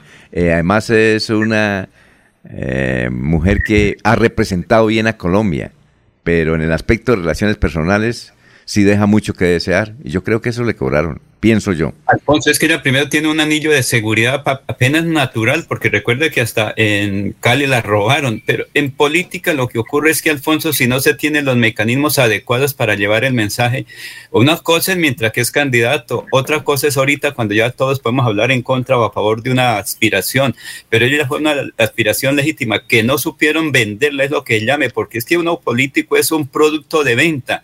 ¿Quién da más? Si el señor, por ejemplo, eh, J. Fernández, Hernández supo manejar bien las cosas. Lo mismo ocurrió con Francia Márquez Mina, que nació en el municipio de Suárez, Cauca. Ella vino aquí a Bucaramanga sí. y como usted bien lo dijo, yo desayuné con ellas, siendo yo les dije, yo soy de tipo conservador, tradicionalista, y ella me dijo muy bien, tranquilo, usted está aquí con nosotros porque fui invitado, pero es eso, y ella saca 783.160 bueno. votos que la tienen al borde de ser la candidata a la vicepresidencia de Petro si cumplen bueno. los compromisos, Alfonso. Entonces es vender, entre comillas, en política el producto, se convierte en un producto de venta, Alfonso. Bueno. Si Emiro, eh, no, son... Emiro, no, logra eso, es, esa es la situación. Sí, de pronto bueno. no tiene buenos asesores. Seis, no crean que todo lo de Caterina ha sido malo, ¿no? Ah, no, por eso. Sí. No es bueno. Porque, por eso. mire, Caterina Ibargüen Mena obtuvo 42.733 votos y ayudó para las 10 curules al Senado del partido de la U. Es que todos no pueden llegar, pero es que con esos 42.733 votos sí ayudó a empujar. Como era yo una figura pública y algunos lo tenían referenciado, pues no era necesario que hiciera tanto campaña porque tampoco querían que estuviera en el Senado. Lo que buscaban los miembros de los partidos es que ayudara a sumar y el objetivo lo lograron. Ah, Don Alfonso, lo otro. Sí, claro. lo otro que puede existir en ciertas campañas es que el candidato se ubique exactamente en lo que podría ser eh, su espectro o campo de acción, es decir, sobre qué arena podría jugar para poder aspirar a ganar. Por ejemplo, en el caso de, Miro, y, voy aquí con, el, con la asesoría, que, con la opinión que se va a volver asesoría, esto, eh, un, un, espacio como el Senado, o sea, nunca hemos podido medir a Emiro en su real eh, escenario para jugar. Eh, me parece que su aspiración es demasiado grande frente a lo que sería su auténtico potencial. Mire el resultado de Miro en Bucaramanga, 3.890 votos en Bucaramanga. ¿sí? Eso precisamente sería la base para iniciar una buena campaña política, pero arrancarla desde cero, desde la carrera. Es que, es que le están apuntando a, a escenarios muy grandes. ¿sí? Y en cuanto a su discurso, de pronto, como usted dice, tiene un buen discurso, pero no sabe transmitirlo. Exacto. Eh, bueno, otra de las noticias es lo que ocurrió ayer. Sí, cuénteme, Ernesto. Usted estaba preguntando por Alcides Blanco. Alcides Blanco. Se llama Germán Alcides Blanco Álvarez, Partido Conservador Colombiano. Es hoy senador de la República y obtuvo 93.548 votos. Ajá, bueno, oye, raro que Laurencio no conociera ese aspecto con don Alcides. Raro, raro, raro, raro. es el que nació por lado del municipio de Charala cercano también o que tiene una no, no. Él nació en Nandazuri, él nació en Nandazuri. Yo escuché por ahí una tiene muy referenciado eh, el politólogo Martínez de Charalá. Gerardo Martínez. De ser amigo Gerardo Martínez que dice que es santanderiano. Sí. Él hace creo creo que hace campaña en Antioquia. Sí, que él, o sea, ellos salen por, por, aquí por Puerto Boyacá, por Landazo y de Cimitarra, y porque es que ahí en esa zona hay mucha incidencia de, nor, de Antioquia. Recuerde que Barranca, eh, Barranca de alguna manera, pero más en Puerto Parra, igual que eh, Cimitarra, Puerto Araujo, esa zona es casi que antioqueña. Eso se, se tiene la vinculación con Medellín por eso este señor creo que él está trabajando más que todo en Antioquia y gana esa curul por Antioquia. 6 y 27 minutos. Bueno, otra de las informaciones que tenemos es que ayer se presentó un debate porque entrevistaron en varios medios de comunicación a Armando Benedetti. Y en uno de esos medios de comunicación le preguntaron a Armando Benedetti qué opinaba entonces de la candidatura de Rodolfo Hernández a la presidencia, que cómo la veía frente a los resultados electorales del domingo.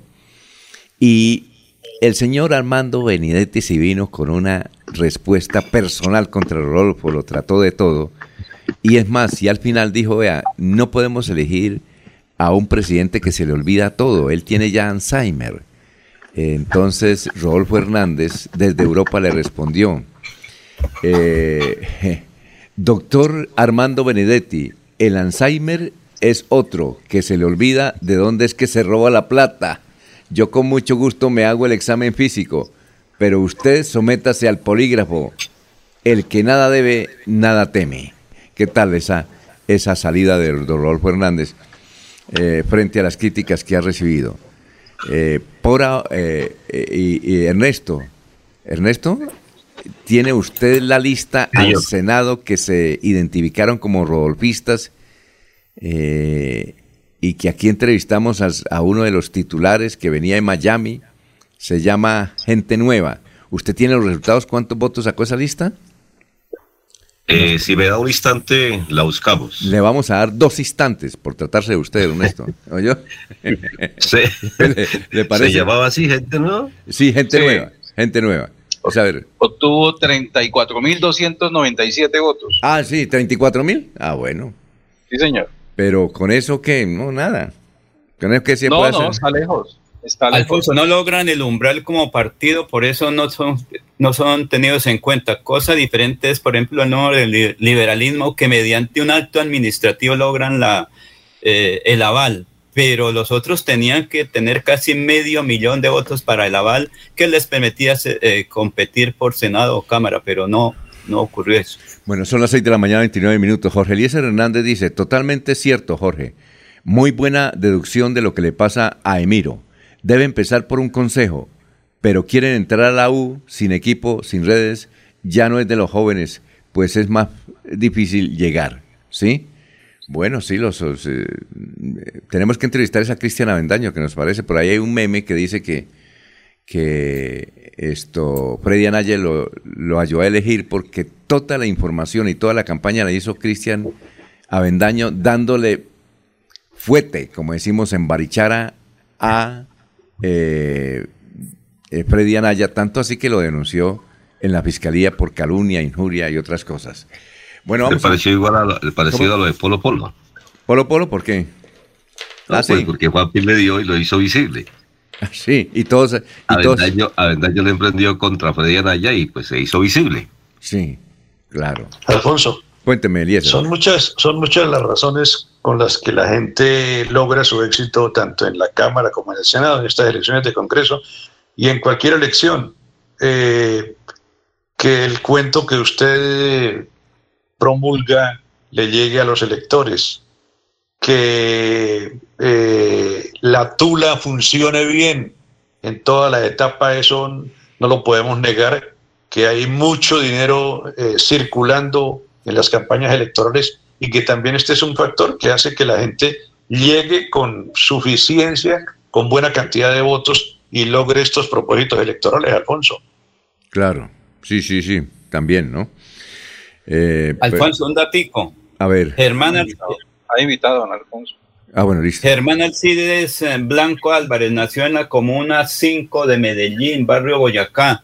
Se hizo abogado en Medellín, ha sido dirigente cívico comunal allá, trabajó en el Poder Judicial, pero no veo que diga que es santanderiano de cepa, es creo que de padres santanderianos, pero dice que nació en Medellín. Ah, bueno, ayer nos dijo, nos dijeron varios periodistas que conocen la tierra del Andazuri, que él es del Andazuri.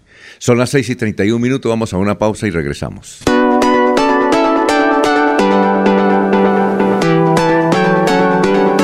Melodía, Melodía, Radio Sin Fronteras. Escúchenos en cualquier lugar del mundo.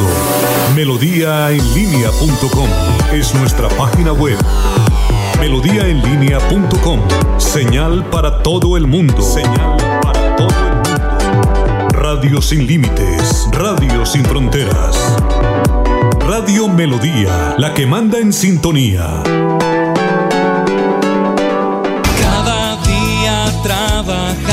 Para estar cerca de ti. Te brindamos soluciones para un mejor vivir. En Cajasal somos familia, desarrollo y bienestar. Cada día más cerca para llegar más lejos. Con Cajasal. Vigilado Supersubsidio.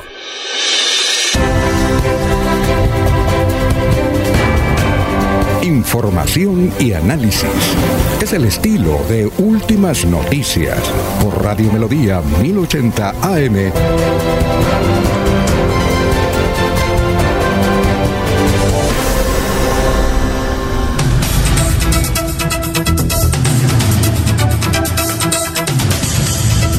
Ya son las 6 de la mañana, 33 minutos. Don Jorge, usted tiene una invitada a esta hora. Estamos en Radio Melodía. Así es, don Alfonso. Se trata de Marían Linares Díaz. Ella es delegada para la protección de usuarios del sector transporte de la Superintendencia de Transporte de Colombia y quien precisamente está hoy en Últimas Noticias para hablarnos con respecto a las actividades que se realizarán desde la Supertransporte en la conmemoración del Día del Consumidor. Marían Linares, muy buenos días y bienvenida a Últimas Noticias. Eh, muy buenos días para todos. Eh, un saludo muy especial a Alfonso Pineda, Jorge Caicedo y a todos los integrantes de la mesa de trabajo. Eh, hoy, es el, hoy es 15 de marzo y el 15 de marzo se conmemora el Día Internacional de los Derechos de los Consumidores. Eso significa que hoy todos estamos de celebración y la Superintendencia de Transporte como autoridad que protege los derechos y promueve los deberes de los consumidores está de celebración y durante toda esta semana tendremos diversas eh, actividades pendientes a que los consumidores y usuarios del sector transporte conozcan sus derechos, conozcan sus deberes y hemos considerado en adición que no solamente debe ser el día de hoy, puede ser todos los días del año, pero particularmente haremos un énfasis especial durante esta semana. Sí, eh, eh, doctora Marían, gracias por estar con nosotros. Una inquietud eh, del papel de las superintendencias. Suponemos que la superintendencia de consumidores, me parece que hay falencia, no sabemos si es la forma como los usuarios nos comunicamos que no nos atienden las denuncias, pero ya que usted de la superintendencia de transporte, la inquietud es muy fácil hacerla.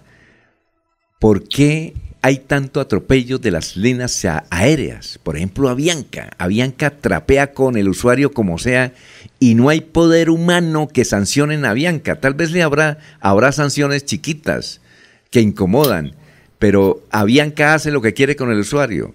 Yo, yo no creo que haya en Colombia un usuario de Avianca que no haya sido atropellado por esa aerolínea. Si usted ve en las redes sociales, cada rato en Twitter, en Facebook, eh, se mencionan atropellos de Avianca y el asunto es que a veces, como en una oportunidad, eh, le, dijeron a un grupo que, estaba en Santa Marta, eh, no, el vuelo se canceló. ¿Y qué podemos hacer? No, eso ya, vengan mañana. Así, así de fácil dan esas respuestas. Usted, con todo el respeto que nos merece, porque hoy es un día muy importante para ustedes y para los consumidores, ¿qué están haciendo para decirle a Bianca que no siga atropellando más la gente?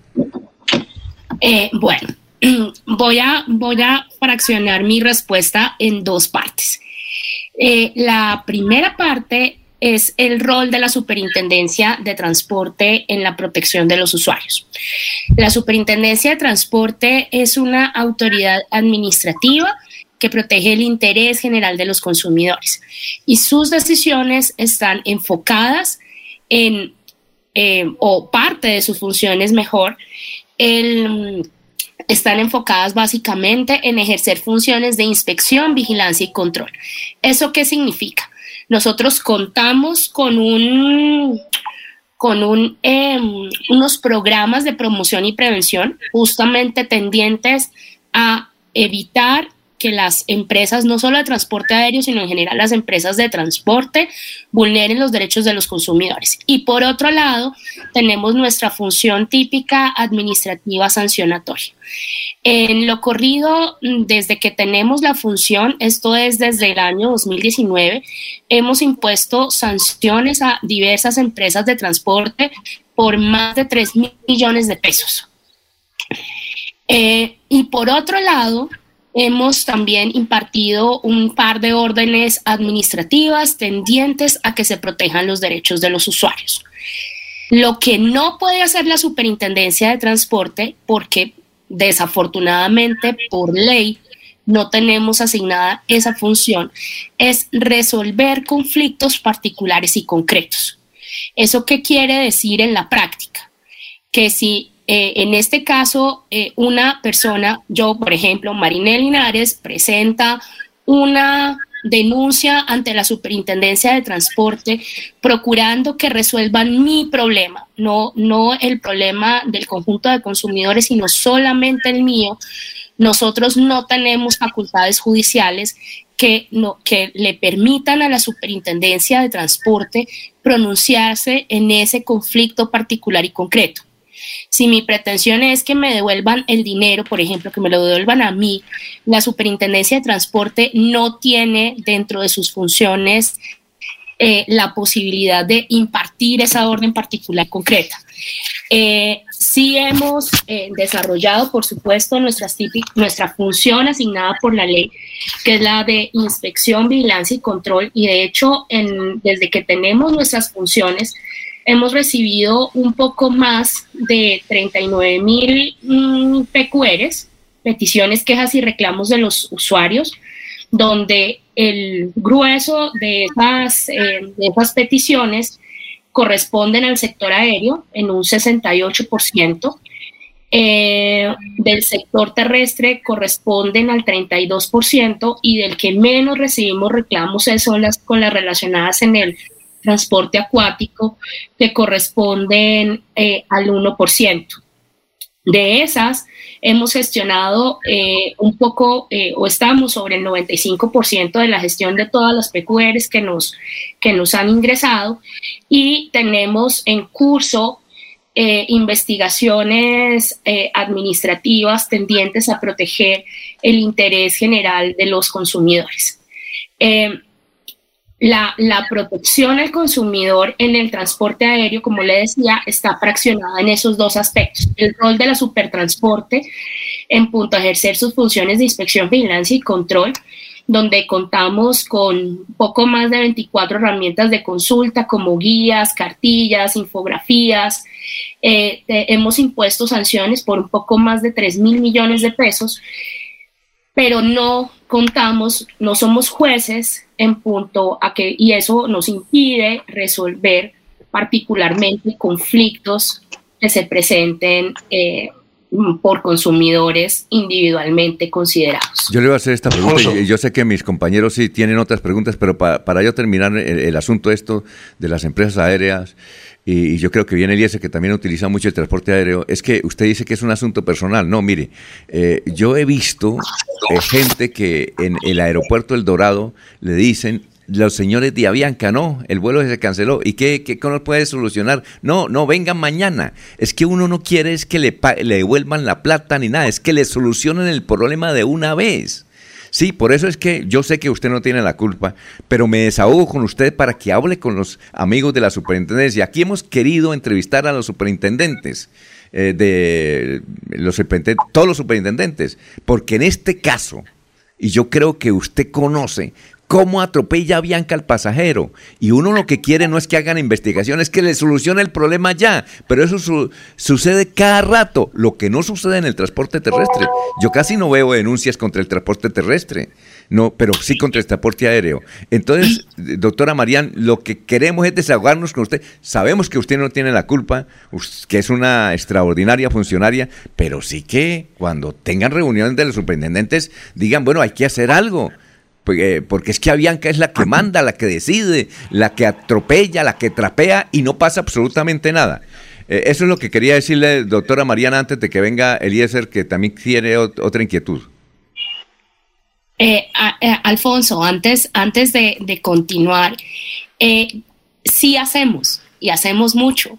De hecho, este, este rubro de las sanciones que le, que le estoy contando no es menor y eh, le insisto, tenemos nuestras funciones desde, desde el año 2019 y hacemos lo que la ley nos permite, nos permite hacer. ¿sí? Y como le decía, enfocamos esos, esos e, esos, esas dos formas de ejercer la función, tanto desde lo sancionatorio como desde el elemento de promoción y prevención. Eh, en el transporte terrestre, en efecto, nuestra reclamación eh, corresponde un poco más de la mitad de lo que recibimos en aéreo. En aéreo estamos sobre el 67-68% de, de las peticiones que recibimos, mientras que en el transporte terrestre estamos en un poco, estamos situados más o menos en la mitad, recibimos entre el 32 y 33% de nuestra reclamación y nuestras funciones se perfilan en ambos modos de, transporte. A ver, Eliezer, son las 6 y 43. Bueno, un saludo para la doctora Linares. Doctora, eh, nos dice usted que les llegan más de, más de 30 mil comunicados de la gente haciendo reclamaciones. Entonces, ¿de qué manera se reclama? Eh, si yo no puedo reclamar ante la Superintendencia de Transportes de manera particular, ¿de qué forma se reclama? Una primera parte de la pregunta. Segunda parte de la pregunta, ¿sobre qué reclama más la gente? ¿Cuál es la, la principal denuncia? Y tercero, doctora, doctora Linares, eh, entonces como ciudadano, yo como una persona particular, eh, como Alfonso, como Eliezer, de manera individual, ¿ante quién nos quejamos cuando tenemos que denunciar alguna eh, irregularidad en materia de transporte, doctora, doctora Linares? Bueno, respecto de su primera pregunta, ¿cuáles son, em, ¿cuáles son los, los reclamos frecuentes de los consumidores? Vamos a empezar por ahí. Dentro de los reclamos frecuentes de los consumidores tenemos que en, materia de transporte aéreo, el, primer renglón de reclamación es lo relacionado con los reembolsos. En el segundo lugar encontramos lo relacionado con cambios de itinerario y pérdida de vuelos. Y en transporte terrestre, los, los reclamos más frecuentes de los usuarios están relacionados con afectaciones en la entrega y esto es para hablar de temas de, encomienda, cuando se, suscita algún inconveniente con, con entrega de paquetería y eh, también muy cerca de este están los, los reembolsos. Ahora, en, dentro de la protección al consumidor del transporte, en términos, hablando de los tres modos de transporte, la superintendencia de transporte, como les decía, ejerce funciones administrativas. ¿Eso qué quiere decir? Que ejerce funciones de inspección, vigilancia y control. Y eso en la práctica lo que le permite, previo a un proceso administrativo sancionatorio, que debe surtir unas etapas eh, descritas por la ley, la superintendencia puede imponer multas que pueden ser medidas o sanciones pecuniarias en punto a un consumidor particular y concreto que pretenda resolver su pretensión particular y concreta. La Superintendencia, eh, la Superintendencia de Industria y Comercio es la autoridad competente, pero como juez de la República. La Supertransporte no ejerce funciones judiciales y no las ejerce porque la ley no se las ha conferido. Un consumidor que tenga un conflicto particular y concreto que pretenda resolver su pretensión particular y concreta puede acudir ante los jueces de la República o ante la Superintendencia de Industria y Comercio como juez de la República. Por mandato de la ley, de la ley 1480 de 2011, la Superintendencia de Industria es quien conocería de esos casos particulares y concretos. Mm, y hay un dato que no quisiera, eh, no quisiera dejar de mencionar y es lo que, lo que ocurre con el departamento de Santander. En el departamento del departamento de Santander hemos recibido un poco más de 860 PQRs que equivalen al 2.2% del total de PQRs que hemos recibido en, en la delegatura. Eh, correspondiéndole a la ciudad de Bucaramanga el grueso de, ese, de esa cifra, casi el 76% previenen de quejas, provienen de quejas de ese departamento y un poco más de la mitad, el 51%, corresponden a reclamaciones del modo aéreo y el restante corresponden al modo terrestre.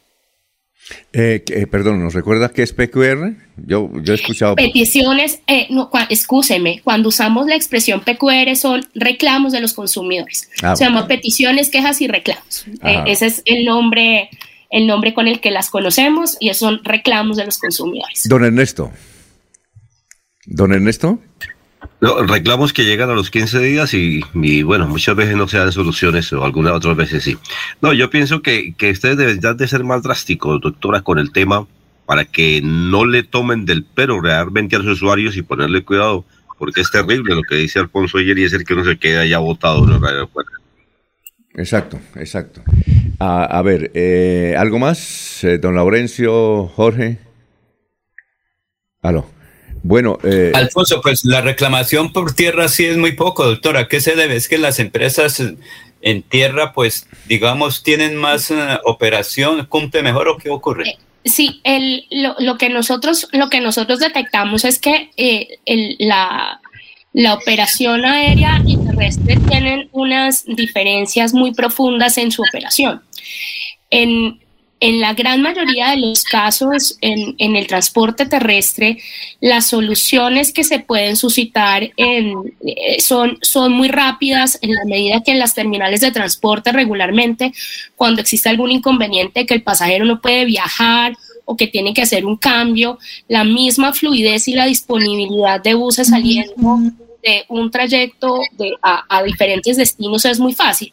Si usted llegase a perder un, eh, su, eh, su bus por alguna razón, de hecho aún imputable a usted, por ejemplo, o, o, por, o por un tema aún de la empresa de transporte, eh, el, el, hecho de ubicarlo en el bus que sigue es mucho más fácil. El bus que sigue regularmente se tarda 10 o 15 minutos en salir. Em, no, no es las, las, mm, las soluciones por la forma en la que opera el transporte terrestre de pasajeros, son mucho más amplias, tienen muchas más frecuencias y las soluciones se pueden suscitar eh, muy rápidamente eh, allí por los tiempos y las frecuencias que, que, se manejan. De hecho, dentro del transporte terrestre, nuestra reclamación, si bien tiene un rubro importante en materia de transporte de pasajeros, lo es mayor en el tema de, de encomiendas y de eh, básicamente de envíos de paquetería, donde en algunas ocasiones pueden suscitarse retrasos o demoras o faltas de entrega y pues por supuesto cada caso es diferente. El transporte aéreo tiene una complejidad mayor en su operación y eso hace que, que las soluciones que se puedan ofrecer en, en, el momento y por parte de la empresa puedan llegar a ser un poco más difíciles. Bueno, muchas gracias, muy amable.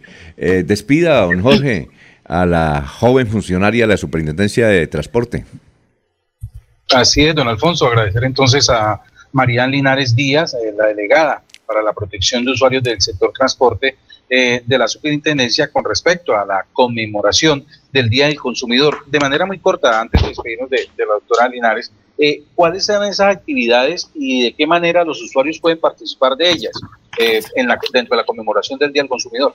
Bueno, nosotros dentro de eh, la semana tenemos múltiples actividades. Ayer estuvimos en el terminal de transporte norte. Hoy, hoy estaremos en el eh, aeropuerto El Dorado, en el terminal del Salitre en Bogotá. Tenemos nuestra presencia regional. Nosotros estamos en 25 aeropuertos y 26 terminales de transporte. Estaremos haciendo sensibilizaciones, conversando con los usuarios, también recolectando eh, quejas que puedan tener de, de la prestación de su servicio, dándoles a conocer sus derechos derechos. Eh, estaremos eh, en, al final de la semana en las ciudades de Santa Marta y Cartagena haciendo estas mismas actividades. Hemos empezado nuestra segunda versión de las Venas Azules, un programa que pretende llegar a los usuarios y a los empresarios del servicio de transporte fluvial, eh, terrestre. Eh, empezamos el día de ayer y estamos en el Amazonas, en el río Amazonas, en sus poblaciones aledañas, también haciendo esas actividades de divulgación. Todas nuestras actividades en detalle las encuentran en nuestra página web www.supertransporte.gov.co. Esta es una actividad o nuestra presencia regional es permanente, pero hemos querido resaltarla en esta semana con múltiples actividades, insisto, para dar a conocer los derechos de los consumidores, cómo los pueden hacer efectivos y seguir con nuestra actividad de sensibilización y también de llegar a los empresarios para que conozcan en detalle sus obligaciones y por supuesto las cumplan. Bueno, muchas gracias, muy, muy, amable. Éxitos en su gestión. Gracias por participar en este noticiero. Que pase un buen día. Igualmente, un muy feliz día para todos y para toda la audiencia. Son las 6 y 53. Atención, noticia de última hora. En Paz hace una invitación especial para que cuidemos lo que nos pertenece, el medio ambiente. No arrojes papel, botellas plásticas, tapabocas, toallas higiénicas o cualquier tipo de residuos que obstruyan las tuberías. Haz un manejo consciente de lo que botas y dónde lo botas. Sé parte de la solución y sigamos construyendo calidad de vida juntos. En paz. Escucha Últimas Noticias por Radio Melodía. Últimas Noticias por Radio Melodía, la que manda en sintonía. Bueno, vamos con noticias, Ernesto. Son las 6 y 53, pero antes de Ernesto, Joana González, que fue candidata a 102 a la Cámara de Representantes, dice lo siguiente, gracias a quienes me acompañaron con su voto, a quienes me expresaron su afecto y cariño, gracias a mi familia, a mis hijas, a mi esposo Edwin Ballesteros. Hemos enfrentado la adversidad con firmeza, lo seguiremos haciendo. Esta campaña fue una prueba más de la vida. Don Ernesto, lo escuchamos me di la tarea de mirar algunas de las votaciones en las poblaciones del candidato mayoritario a la Cámara en el departamento de Santander, Luis oh. Eduardo Díaz Mateus. Ajá. Para, que miremos sobre el área metropolitana y sobre las, los municipios del departamento. Sí. Algunos de ellos, ¿no? A ver. Eh, por decir algo, en Bucaramanga obtuvo 9.061 votos. En Florida Blanca, 3.499 Sí. En eh, pie de cuesta 2.258. Ajá. En Girón 2.971. En Barranca Bermeja 4.030 votos. En Barbosa 464 votos. En Málaga obtuvo 1.114 votos. En Cimitarra 712. En El Socorro 1274. En el municipio de Vélez 806. En contratación 227. En Puerto Wilches 1424. Y en su tierra natal, La Paz Santander, eh, Luis Eduardo Díaz obtuvo 576 votos. Y haciendo comparaciones con el candidato que le sigue en el número de votos en el partido, pues en el área eh, ganó Héctor realmente, pero por fuera eh, fue abrumador Luis Eduardo Díaz Mateos. Es decir, eh, en el área metropolitana le ganó Héctor Mantilla. Sí, sumando todos los votos. sí. Es decir, entonces a, a Héctor le faltó fue en la provincia.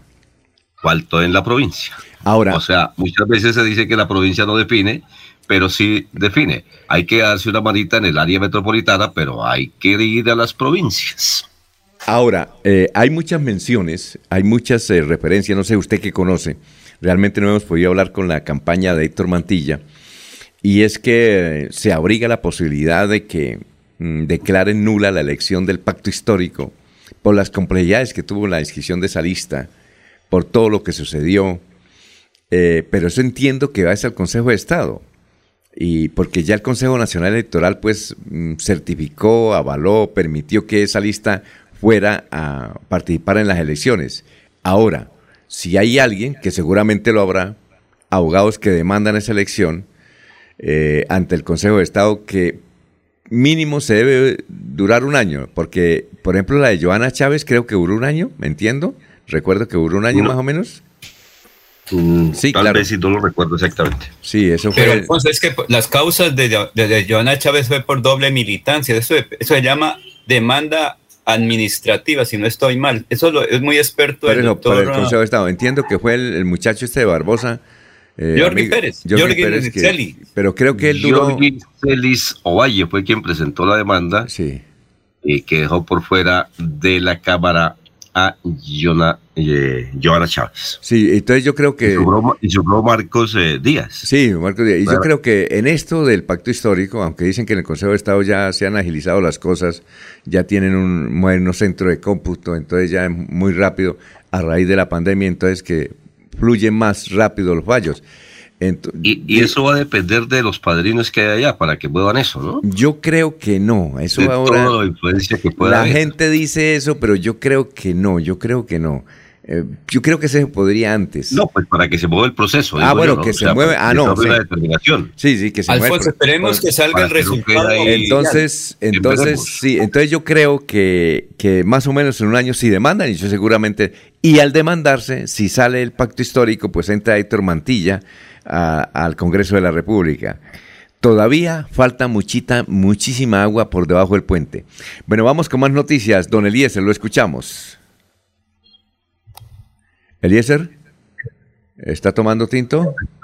No, Alfonso. A ver, cuéntame. Para ampliar el tema, el tema de las lluvias de la noche anterior, eh, hay información de carácter eh, departamental. Alfonso, eh, Laurencio habló algo con un corresponsal en pie de cuesta, pero se indica que, por ejemplo, en sectores como el Portal del Valle, eh, vía principal de los Cisnes, sectores ubicados en pie de cuesta, dicen que eh, el transporte de Metrolínea presenta inconvenientes en estas horas de la mañana. Eh, el doctor César García, muy conocido por nosotros, indicó que por las fuertes lluvias, eh, el desbordamiento de la quebrada La Grande de pie de cuesta ocasionó pues que la vía se cerrara en las horas de la noche anterior. Igualmente dijo que el sector de Curus también presenta afectaciones, las que estamos ratificando, en la vía que, que conduce hacia el municipio de Málaga, exactamente en el kilómetro 120, 121, 123, con caídas de rocas y material vegetal. Se habla, Alfonso, del desbordamiento del río de Oro, que se presentó anoche a las 9 y 30, inundó el sector del Edén en el barrio Nueva Colombia. Y en Barranca Bermeja se dice que el caudal del río Magdalena se elevó 4.8 metros, según la última medición, y existe riesgo de desbordamiento del río Magdalena. Esto producto de las fuertes lluvias de la noche anterior, Alfonso. Muy bien. Jorge, noticias a esta hora, son las 7 de la mañana. Jorge. Bueno, eh, vamos a hacer una pausa, aquí tenemos unos oyentes. Vamos a hacer una pausa y porque ya está Diego ahí. Bueno, ayer le dieron palo a Laureano porque se le quemó la esposa de Ballesteros. Sí, señor. Siete de la mañana en punto. Aquí Bucaramanga, la bella capital de Santander. Transmite Radio Melodía, Estación Colombiana, HJMH, 1080 kilociclos, 10.000 vatios de potencia en antena, para todo el oriente colombiano. Cadena Melodía, la radio líder de Colombia. Los invitamos a sintonizar el programa Curación Natural de la Unidad Médica Biológica del Dr. Ricardo González, de lunes a viernes en los horarios 7 y 30 y 9 y 30 de la mañana y los sábados 7 y 30 y 12 del mediodía. Aquí encontrará la orientación profesional para todo tipo de enfermedades, tratamientos con medicamentos naturales. Llame y agende su cita al 310-307-9404. 310-307-9404 en Radio Melodía. Últimas noticias. Las noticias de la hora. Las noticias de la hora.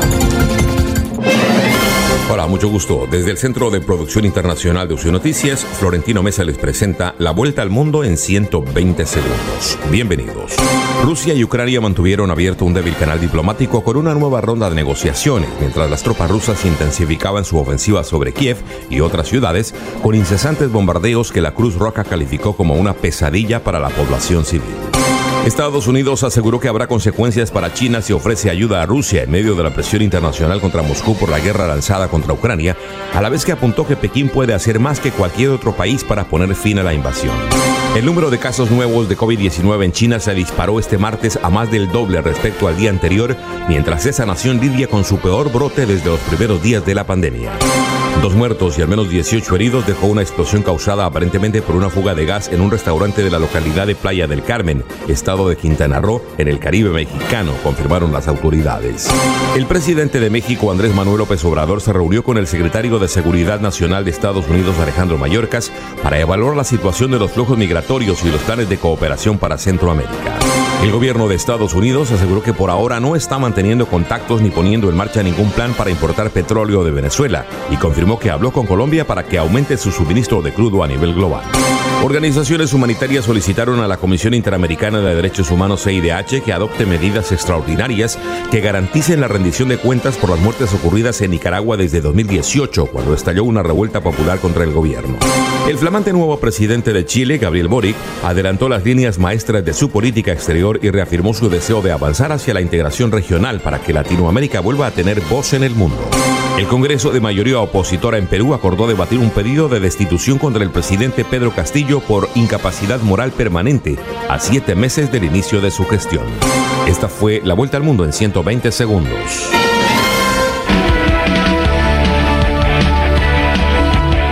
Melodía es la radio que lo tiene todo.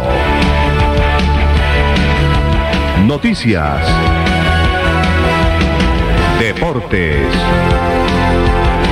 Música. Variedades.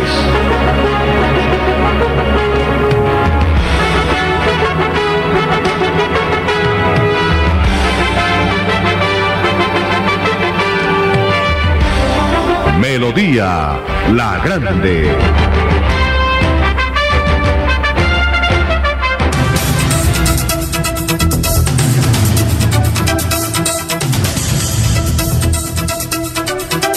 Bueno, oyentes, eh, Hermilson Muñoz, saludos de la provincia Beleña, hoy con los dos curules que aportan nuestra región en el Congreso, Luis Eduardo Díaz Mateos, Paseño y Juan Manuel Cortés de la tierra de Laurencio eh, aquí en Barbosa. En los municipios el promedio de participación 52% en las elecciones fue superior a la media nacional 48%. Quiere decir que en la provincia de Vélez el abstencionismo fue menor relacionado con el resto del país. Y saludamos a esta hora, a las 7, 4 minutos, a Diego desde Orlando. Diego, ¿cómo se encuentra? Muy buenos días. Alfonso, buenos días, ¿cómo está? No, muy bien. Oye, gracias por apoyarnos en esa transmisión, muchas llamadas. Eh, durante la transmisión se presentó que varios oyentes eh, nos llamaban, importantes oyentes, que les gusta la, actividad electoral y sobre todo los números de los procesos, diciendo que se aplicaba mal. Lo que sucedió, ya entendí, y le vamos a explicar a usted y a la opinión pública, es que usted en, un momento de la transmisión dijo que usted no utilizaba el cociente. Aquí ellos estaban acostumbrados al cociente. Y para aplicar ese cociente, si lo aplican mal, pues les da otros resultados. Eso fue lo que nos, nos explicó el doctor Julio Enrique Avellaneda, cuando hubo esa serie de inquietudes, pero sin embargo usted eh, era el que llevaba el, tope de la transmisión, porque los otros medios, pues obviamente daban resultados, ¿sí? Pero eh, e inclusive a nivel nacional, se daban a nivel nacional también, las otras cadenas también mencionaban, pero daban eran resultados, información, pero no la, no cómo iba conformando el Congreso, quién iba ganando, quién iba perdiendo, eh, y que eso fue muy interesante. Así es que esa era la aclaración, Diego, que quería decirle y eh, renovando la gratitud por su participación. Yo fui testigo de que el director perdió la fe en algún momento y ese tipo de cosas pasan, uno entiende. No, mentiras, Alfonso, mire, lo que sucede es lo siguiente. Primero que todo, gracias por las palabras y gracias a todos los oyentes. A mí también me han llegado varias comunicaciones de personas que estuvieron pendientes de la transmisión y pues agradecerles la compañía todo ese tiempo, el día domingo, y, eh, y pues explicarle un poquito mejor a los oyentes, como usted lo decía, qué fue lo que sucedió. Cuando, cuando uno maneja el cociente electoral, el resultado del cociente es un número entero, es un número eh, que adjudica la cantidad de curules, pero no permite ver qué tan cerca está una votación de la otra. Yo creo que el caso eh, que explica mejor el, método que yo sigo o que yo uso fue lo que pasó con la segunda curul del Partido Conservador. Incluso antes de que se diera el ingreso del pacto histórico a la Cámara, ya nosotros habíamos podido decirle a los oyentes que probablemente iba a perder la segunda curul el Partido Conservador. Entonces, ese tipo de anticipación y ese tipo de, de información solamente se puede dar si usted maneja la división de una forma distinta. Eh, este, este, ejercicio lo hemos hecho hace muchos años, Alfonso. Eh, lo hemos hecho en la cadena Melodía, lo hicimos en otra cadena también, eh, cuando estuvimos en otra cadena. Y siempre hemos tenido llamadas de personas que lo entienden y siempre hemos tenido llamadas de personas que no lo entienden. Esas llamadas son válidas y son apreciadas porque quiere decir que están en la transmisión y quiere decir que están colocándonos atención. Y esas llamadas al final las hemos tenido que explicar y hemos tenido que mostrarles con los resultados que eh, afortunadamente para la información de los oyentes nosotros teníamos la razón. Eh, lo que pasó el domingo es normal, puede pasar, yo también creo, aunque usted lo niegue, yo creo que también había un poquito ahí como de deseo en muchas de esas llamadas, eh, pero está bien, eh, eh, en eso consiste la política. Cada uno tiene un bando, cada uno tiene un partido, cada uno tiene un interés y pues fue, un momento, precisamente coincidió con este momento de la salida del, del segundo del Partido Conservador y el pacto y la liga entonces, eh, yo creo que también tuvo que ver por ahí un poquito el deseo, los llevó a buscar un error. Pero, Alfonso, créame, hemos hecho esto hace mucho tiempo eh, y siempre hemos tenido los resultados, eh, incluso un poquito antes que la registraduría en cuanto a la adjudicación de curules y siempre ha salido muy bien. Y nada, no se preocupe, yo entiendo ese momento de duda, ese, el hombre es así, el ser humano es así, pero no se preocupe, Alfonso, siempre estaremos ahí para colaborar con muchísimo gusto. Bueno, ¿y qué tenemos para hoy, Gran Diego? Son las 7 de la mañana y 9 minutos. Alfonso, mire, hoy tenemos Champions League. Uy, sí. Hoy tenemos dos partidos de la Champions, mañana tenemos otros dos partidos de los Champions. Hoy hay un clásico de clásicos, Old Trafford en Manchester. El Manchester United recibe al Atlético de Madrid. Recordemos que ese partido terminó uno por uno en la ida y esta noche tendremos la vuelta a las 3 de la tarde hora colombiana, eh, 4 horas de los Estados Unidos. Porque hay partidos, momento- eh, Diego, porque hay partidos donde Cristiano Ronaldo no lo colocan. Eh, por ejemplo, el de el del domingo creo que sí lo colocaron, pero el, el- el anterior, que también era de Champions, no, no estuvo. Eh, no, sí estuvo, pero no le fue bien. Lo que pasa es que ya es un jugador grande, aunque es un jugador físicamente en perfectas condiciones, pues seguramente lo dosifican un poco. A él no le gusta mucho salir de cambio, eh, pero igual, pues la edad también pasa un- una factura, ¿no? Es- Sí. Me imagino yo que es por eso, porque Cristiano es un goleador que hay que tenerlo siempre en el equipo, hay que estar, porque el tipo le arregla uno el partido muy fácil, incluso la semana pasada, el fin de semana pasado volvió a ser figura con su equipo Claro. eh, en, la liga, en la liga inglesa. El otro partido, Alfonso, es el Ajax contra el Benfica, el Ajax de local. El partido de ida finalizó 2 por 2. El Ajax de Ámsterdam tiene un estadio espectacular, yo creo que es de los mejores estadios del mundo. Eh, esta tarde recibe al Benfica a las 3 de la tarde también. Y mañana tendremos los dos últimos partidos de esta ronda. El Juventus recibirá al español el Villarreal. La ida quedó uno por uno. Ahí va a estar seguramente nuestro colombiano eh, cuadrado. Y el Lille recibirá al Chelsea, que es la única serie que no va empatada hasta ahora, que tiene una victoria parcial de 2 por 0 eh, para el Chelsea en el partido de ida. Y van a, van a estar en Francia para definir el último clasificado en la Champions League. El mejor torneo de clubes del mundo hoy y mañana, 3 de la tarde, hora colombiana, Alfonso. Muy bien. eh, y si usted quiere conocer un estadio bonito, el de Guadalajara, el que construyó Chivas de Guadalajara, es El espectacular. de la Chivas, ¿sabe, Sí. cuál, cuál- ¿sabe cuál es muy bonito en México? El del Monterrey, el de los Rayados de Monterrey. También, Pero también. créame que eh, después de lo que ha pasado, lo último que quiero es ir a ver fútbol en México. Ah, no, sí, es un lío. Bueno, muchas gracias, ¿no? Muy amable. Bueno, que esté, que esté muy bien y nos vemos mañana. Perfecto. Bien, oye, Eliezer, eh, usted envió un mensaje de Alicia Franco. Alicia Franco es la candidata que, te- que tiene 87 años de edad, creo que es de Puente Nacional, pero vive en Bogotá. Y mm, ella muy seguidora de Álvaro Uribe, y Álvaro Uribe le aconsejó que, que siguiera adelante, pues hace unos años ella terminó su bachillerato y hace poco se consagró como abogada y ahora está en un doctorado, imagínense, 87 años, pero fue candidata al Senado. Creo que ella es de Puente Nacional. La pregunta, Eliezer, es, ¿ella quedó en el Senado o no? No, no quedó, Alfonso, no quedó. Eh, yo no sé si es de Puente o es de Guadalupe. Tal vez, tal vez Laurencio tiene un poco más de cercanía. Eh, tengo mis dudas porque esos francos, ese apellido franco es muy de Guadalupe. Sí. Me da la sensación que es como que es como de Guadalupe, Alfonso. Sí, ella es pariente, sí, pero el, el doctor Uribe dice que ella nació en Puente Nacional. Pero eh, nos dicen también que ella es, ella es pariente, ¿se acuerda usted de un director nacional del ICA que era el doctor Franco Mendoza?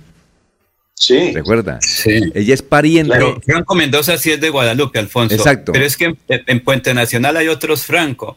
No recuerdo que fue candidato a la Cámara dirigente conservador de tradición, los Franco de Puente Nacional. Yo recuerdo que estuvo muy cerca a Carlos Ariel Serrano Sánchez. Recuerda Eliezer en su época, el doctor Franco de Puente Nacional.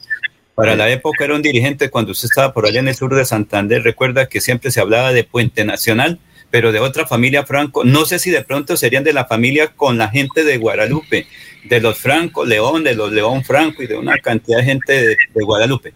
Bueno, y además, Bueno, de todas maneras, la señora pues ha hecho una Eliezer, buena campaña. Eliezer, Sí. Cristian Franco, el jefe de prensa de la registraduría aquí en Santander que usted conoce, él es de Puente Nacional y una vez intentó ser candidato a la alcaldía de Puente Nacional. Por eso es que cada vez que yo me lo encuentro digo, y bueno, ¿y cómo va su candidatura? No sé, eh, no sé cuántos votos sacó en esa oportunidad, pero él, él quiere ser alcalde de Puente Nacional y es de apellido Franco. La señora, entonces- la señora Alicia. Franco alcanzó 3.318 votos. Perdón, 3.214 votos. Ave María. ¿Qué decir, Eliezer? Sí, deben, deben ser familias como también muy cercanas, tanto las de Guadalupe como las del municipio de Puente Nacional, porque el Franco que usted cita primero, el señor Delica, como dice Laurencio y como eh, lo indica mi conocimiento, es de Guadalupe. Exactamente. Oiga, y, y hemos, eh, no hemos hablado de los delfines que se, quem- se quemaron todos los delfines, ¿no? Todos. El hijo de Pacho Santo, Gabriel Santos, se quemó. El hijo de Ernesto Samper se quemó. El hijo Sin de... tier- Se quedó sin tierrita, Alfonso. Sí. Recuerda que iba a hablar de los campesinos para la escrituración de los predios baldidos y se quedó ahí. Se quemó, eh, pues, eh, Miguel, Miguel Samper. El hijo de Fabio Valencia Cosio, Santiago Valencia, se quemó. ¿Ya? Y desde luego la catástrofe de los hijos de Luis Carlos Galán. Todos los delfines se quemaron. Todos. ¿Ah? Es una lección, ¿no? No, no, no lograron llevar, mandar el mensaje, Alfonso. Se dedicaron fue a una crítica ahí al actual presidente y, y siendo de la misma clase y se pusieron fue a pelear, no mandaron bien el mensaje. Alfonso, no sé si esté por ahí ya en línea Leonardo Jerez desde el municipio de San Andrés. Vamos primero, trajeron- vamos primero a una pausa y que también está ahí esperándonos hace rato don Soel Caballero. Vamos a una pausa, son las 7.16. Bienvenidos a su concurso. Lo Un concurso diseñado para usted que arroja todo tipo de residuos en el sistema de alcantarillado. El medio ambiente no es un juego. El buen uso del sistema de alcantarillado es fundamental para su cuidado. No arroje restos de papel, botellas plásticas, tapabocas, toallas higiénicas, tampones, desperdicios y todo tipo de elementos que taponan las tuberías. Tú puedes formar parte del equipo En Paz y proteger el medio ambiente. En Paz, construimos calidad de vida. Hay más noticias. Muchas noticias, muchas noticias en Melodía 1080 AM. Soel Caballero está en Últimas Noticias de Radio Melodía 1080 AM. Para usted, para los compañeros, igualmente para todos los oyentes. El Consejo Distrital de Barranca Bermeja aprobó una adición presupuestal por el orden de los 28 mil millones de pesos que garantizarán la financiación de importantes proyectos para el bienestar de familias barranqueñas, sano esparcimiento, movilidad, emprendimiento, deporte, turismo y desarrollo. Estas son las sombras que le cambiarán la vida a miles de barranqueños y además generarán más oportunidades de empleo. Multiparque en la comuna 7 Paloca, placas huellas en la vereda del corregimiento Meseta de San Rafael, Mirador del Río, Distrito Malecón, unidades productivas para el corregimiento del centro, distrito urbano en el sector de la Villa Deportiva. Noticias con la Camenes el distrito. Continúen compañeros en estudios en últimas noticias de Melodía 1080 AM.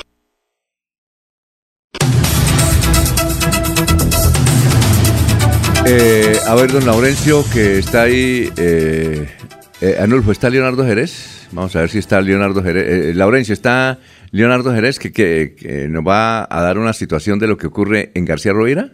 Sí, bueno. Eh, Leonardo, ¿cómo Es que está? también hubo Eh, algunas afectaciones ahí en la un, momentico, Málaga. Un momentico, colóquese los audífonos de Laurencio. Buenos días, Leonardo, ¿cómo se encuentra?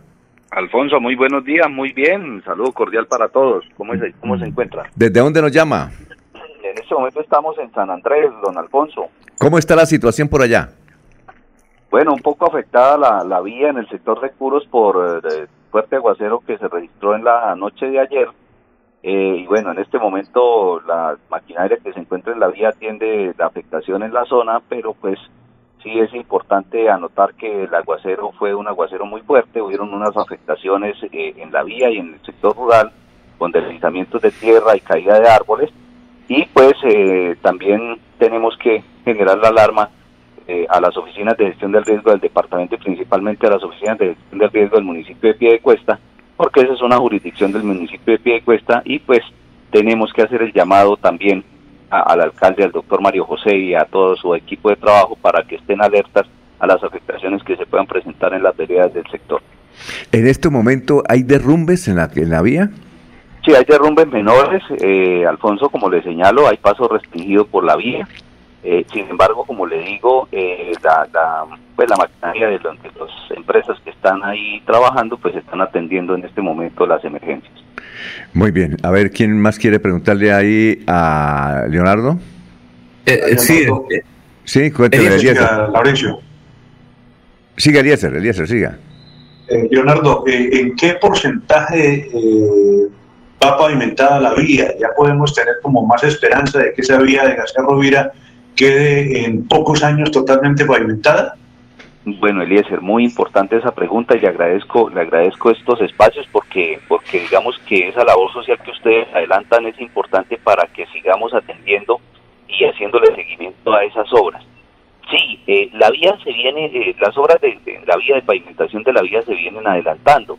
De hecho, pues eh, producto del aguacero de ayer, pues nos damos cuenta que las obras de mitigación y, que se han venido haciendo en el sector de Curos, pues han venido funcionando ya que la afectación no es mayor. Eh, en, un, en un aguacero como este, hace unos 5 o 6 años, la vía duraba eh, bloqueada, perfectamente podría durar bloqueada un mes, mes y medio, ¿cierto? Pero bueno, como les digo, pues ahora hay paso restringido por, por la vía, pero se está avanzando. ¿En qué avanza la pavimentación de la vía hoy por hoy? En pasado mes de noviembre, estuvimos reunidos con el, con el director de envías ahí en Curos y hablábamos del proyecto, de cómo dio el avance del proyecto. Y en esa reunión se planteó eh, el tema que en este año se iban a intervenir cerca de unos 20 kilómetros de pavimentación de la vía. Dos kilómetros adicionales de lo que ya está pavimentado entre Curos y Santa Bárbara iban a ser dos kilómetros adicionales eh, de ahí en adelante con obras de mitigación, con obras de arte, con pantallas ancladas, con con drenes, en fin, con todo lo que se tiene que hacer para una buena pavimentación eh, en ese sector. Entonces, dos kilómetros ahí, diez kilómetros entre el municipio de Huaca, entre el municipio de Huaca y el municipio y el Alto de Huaca, que son diez kilómetros, insisto, eh, también con, con obras de mitigación, con drenes, con, con alcantarillas, en fin, con todo lo que se tenga que hacer. Ya llevamos 12 kilómetros. En este momento, en este momento ya está empalmando el pavimento entre el casco urbano del municipio de San Andrés y eh, el puente Isgaura. Esos son cerca de 4 kilómetros. Serían 14, 10 eh, entre Huaca y el Alto, 4 entre San Andrés y el puente Isgaura y 2 eh, en, el sector de Curos y Santa Bárbara, ¿cierto? Además de eso, pues la asistencia y la atención que tiene que haber en la vía permanentemente pues en caso de que se presenten este tipo de eventualidades para que el consorcio que tiene contratado la pavimentación de la vía atienda y garantice la movilidad eh, en la vía Curos Málaga. Entonces, sí viene avanzando la pavimentación, sí hay esperanza de que tengamos esa vía prontamente eh, pavimentada y pues también garantizando la movilidad. Además, en la reunión de noviembre se le plantea la posibilidad que está eh, digamos, abierta en el contrato esa posibilidad de que en la medida que el contratista vaya ejecutando los recursos que están programados en vigencia futuras para siete años, en la medida que el contratista vaya eh, ejecutando esos recursos, pues pueda traer de las vigencias futuras a vigencias eh, reales los recursos para continuar pavimentando. Esa, esa posibilidad nos conviene a todos, porque en la medida en que se ejecuten los recursos y se haga una pavimentación oficiosa y se avance rápido pavimentación de la vía, pues no estaríamos hablando de siete años de la pavimentación, sino que estaríamos hablando entre dos o tres años para tener completamente la vía pavimentada. Bueno, Leonardo, eh, es muy importante esa labor que ustedes hacen, social de comunicación, de permitirnos estar atentos y estarle comunicando a la comunidad los avances de esa vía. Sí, don Alfonso. Bueno, se, nos acabó el tiempo, Leonardo. Gracias, gracias por este reporte muy gentil y también muy amable por la sintonía y todos esos detalles que usted nos suministra a través de las redes para, para este noticiero. Muy gentil, Leonardo. Éxitos. Siempre a sus órdenes, Alfonso. Feliz día. Bueno, Leonardo Jerez, la de irnos, eh, Jorge, son las 7.23. Don Alfonso, un dato entregado por la Fiscalía General de la Nación, 37 personas que figuraban como desaparecidas llegaron a puestos de votación, entre ellos dos jóvenes que se habían reportado como no localizados en el marco de las jornadas de protestas de 2021. Oiga, esa es, esa es insólita, ¿no? Los 37 desaparecidos llegaron a votar. Bueno, eh, don Elías, la de irnos. Alfonso, comienzan todos los diálogos, los acercamientos entre candidatos y ha dicho Sergio Fajardo que se va solo en campaña y que descarta la alianza con Federico Gutiérrez. Eh, ampliando un poco los conceptos de Fajardo, aseguró que no se unirá a Fico y que ni siquiera lo ha pensado. Señala que el representante de la derecha es un sinónimo de continuismo, tanto del actual gobierno de Iván Duque como directamente del uribismo. Eso ha dicho el eh, candidato Sergio Fajardo en las últimas horas, Alfonso. Tremendo eso, ¿no? Muy bien. Eh, ¿Hasta dónde llegará, hasta dónde llegará Fajardo con 400 mil votos? No, él se quema, pero, dice, me, me, quemo en la ley. Pero con Fico es que eh, tuvieron problemas, tuvieron problemas. Eh, él, él, acusa a Fico de haber removido el asunto de Hidroituango y meterlo en líos en la Contraloría, y eso sí no se lo puede perdonar. Tanto así que él se fue a vivir a Bogotá, cerca de Bogotá, porque creo que es en el norte de Bogotá, en un municipio que queda cercano, por no verle la cara a Fico. Así, así están las cosas. O sea que Sergio Fajardo se va a quemar solo. Se va a quemar solo. Recuerde, en 2014 Sergio Fajardo, para no participar en segunda vuelta, para no tomar decisiones, se accidentó en una bicicleta. En 2018 se fue a ver ballenas a Noquí. Ave María, no. ¿Para dónde cogerá este año? No. Para Villa de Leyva, Alfonso, porque él, para Villa de Leyva. ¿Cómo? No, ellos, él tiene una, la, la, familia de la esposa tiene una residencia en Villa de Leyva. Va a estar trabajando en arena ahí, levantando cometas, porque recuerde que Villa de Leyva es un sitio turístico por excelencia para levantar cometas, ¿o yo? Él se va a mirar cometas a Villa de Leyva. Primero las ballenas y ahora las cometas. Don Laurencio, la de irnos. Mañana hablaremos cómo está la situación de la transversal del Carare, donde también a esta hora llueve por el lado de Landazuri, Cimitarra, Bajo Jordán y Vélez. No sé qué afectación pueda tener, pero mañana hablaremos sobre también esta importante vía del Carare. Escuchen enseguida en melodíaenlínea.com y 1080m a uno de los mejores médicos que explica todos los términos que tiene que ver con tener una excelente salud. Son las 7.26. Últimas noticias los despierta bien informado de lunes a viernes. En todas las áreas de la información regional, un periodista de Últimas Noticias registra la información en Radio Melodía 1080 AM y en melodíaenlínea.com. Director Alfonso Pineda Chaparro.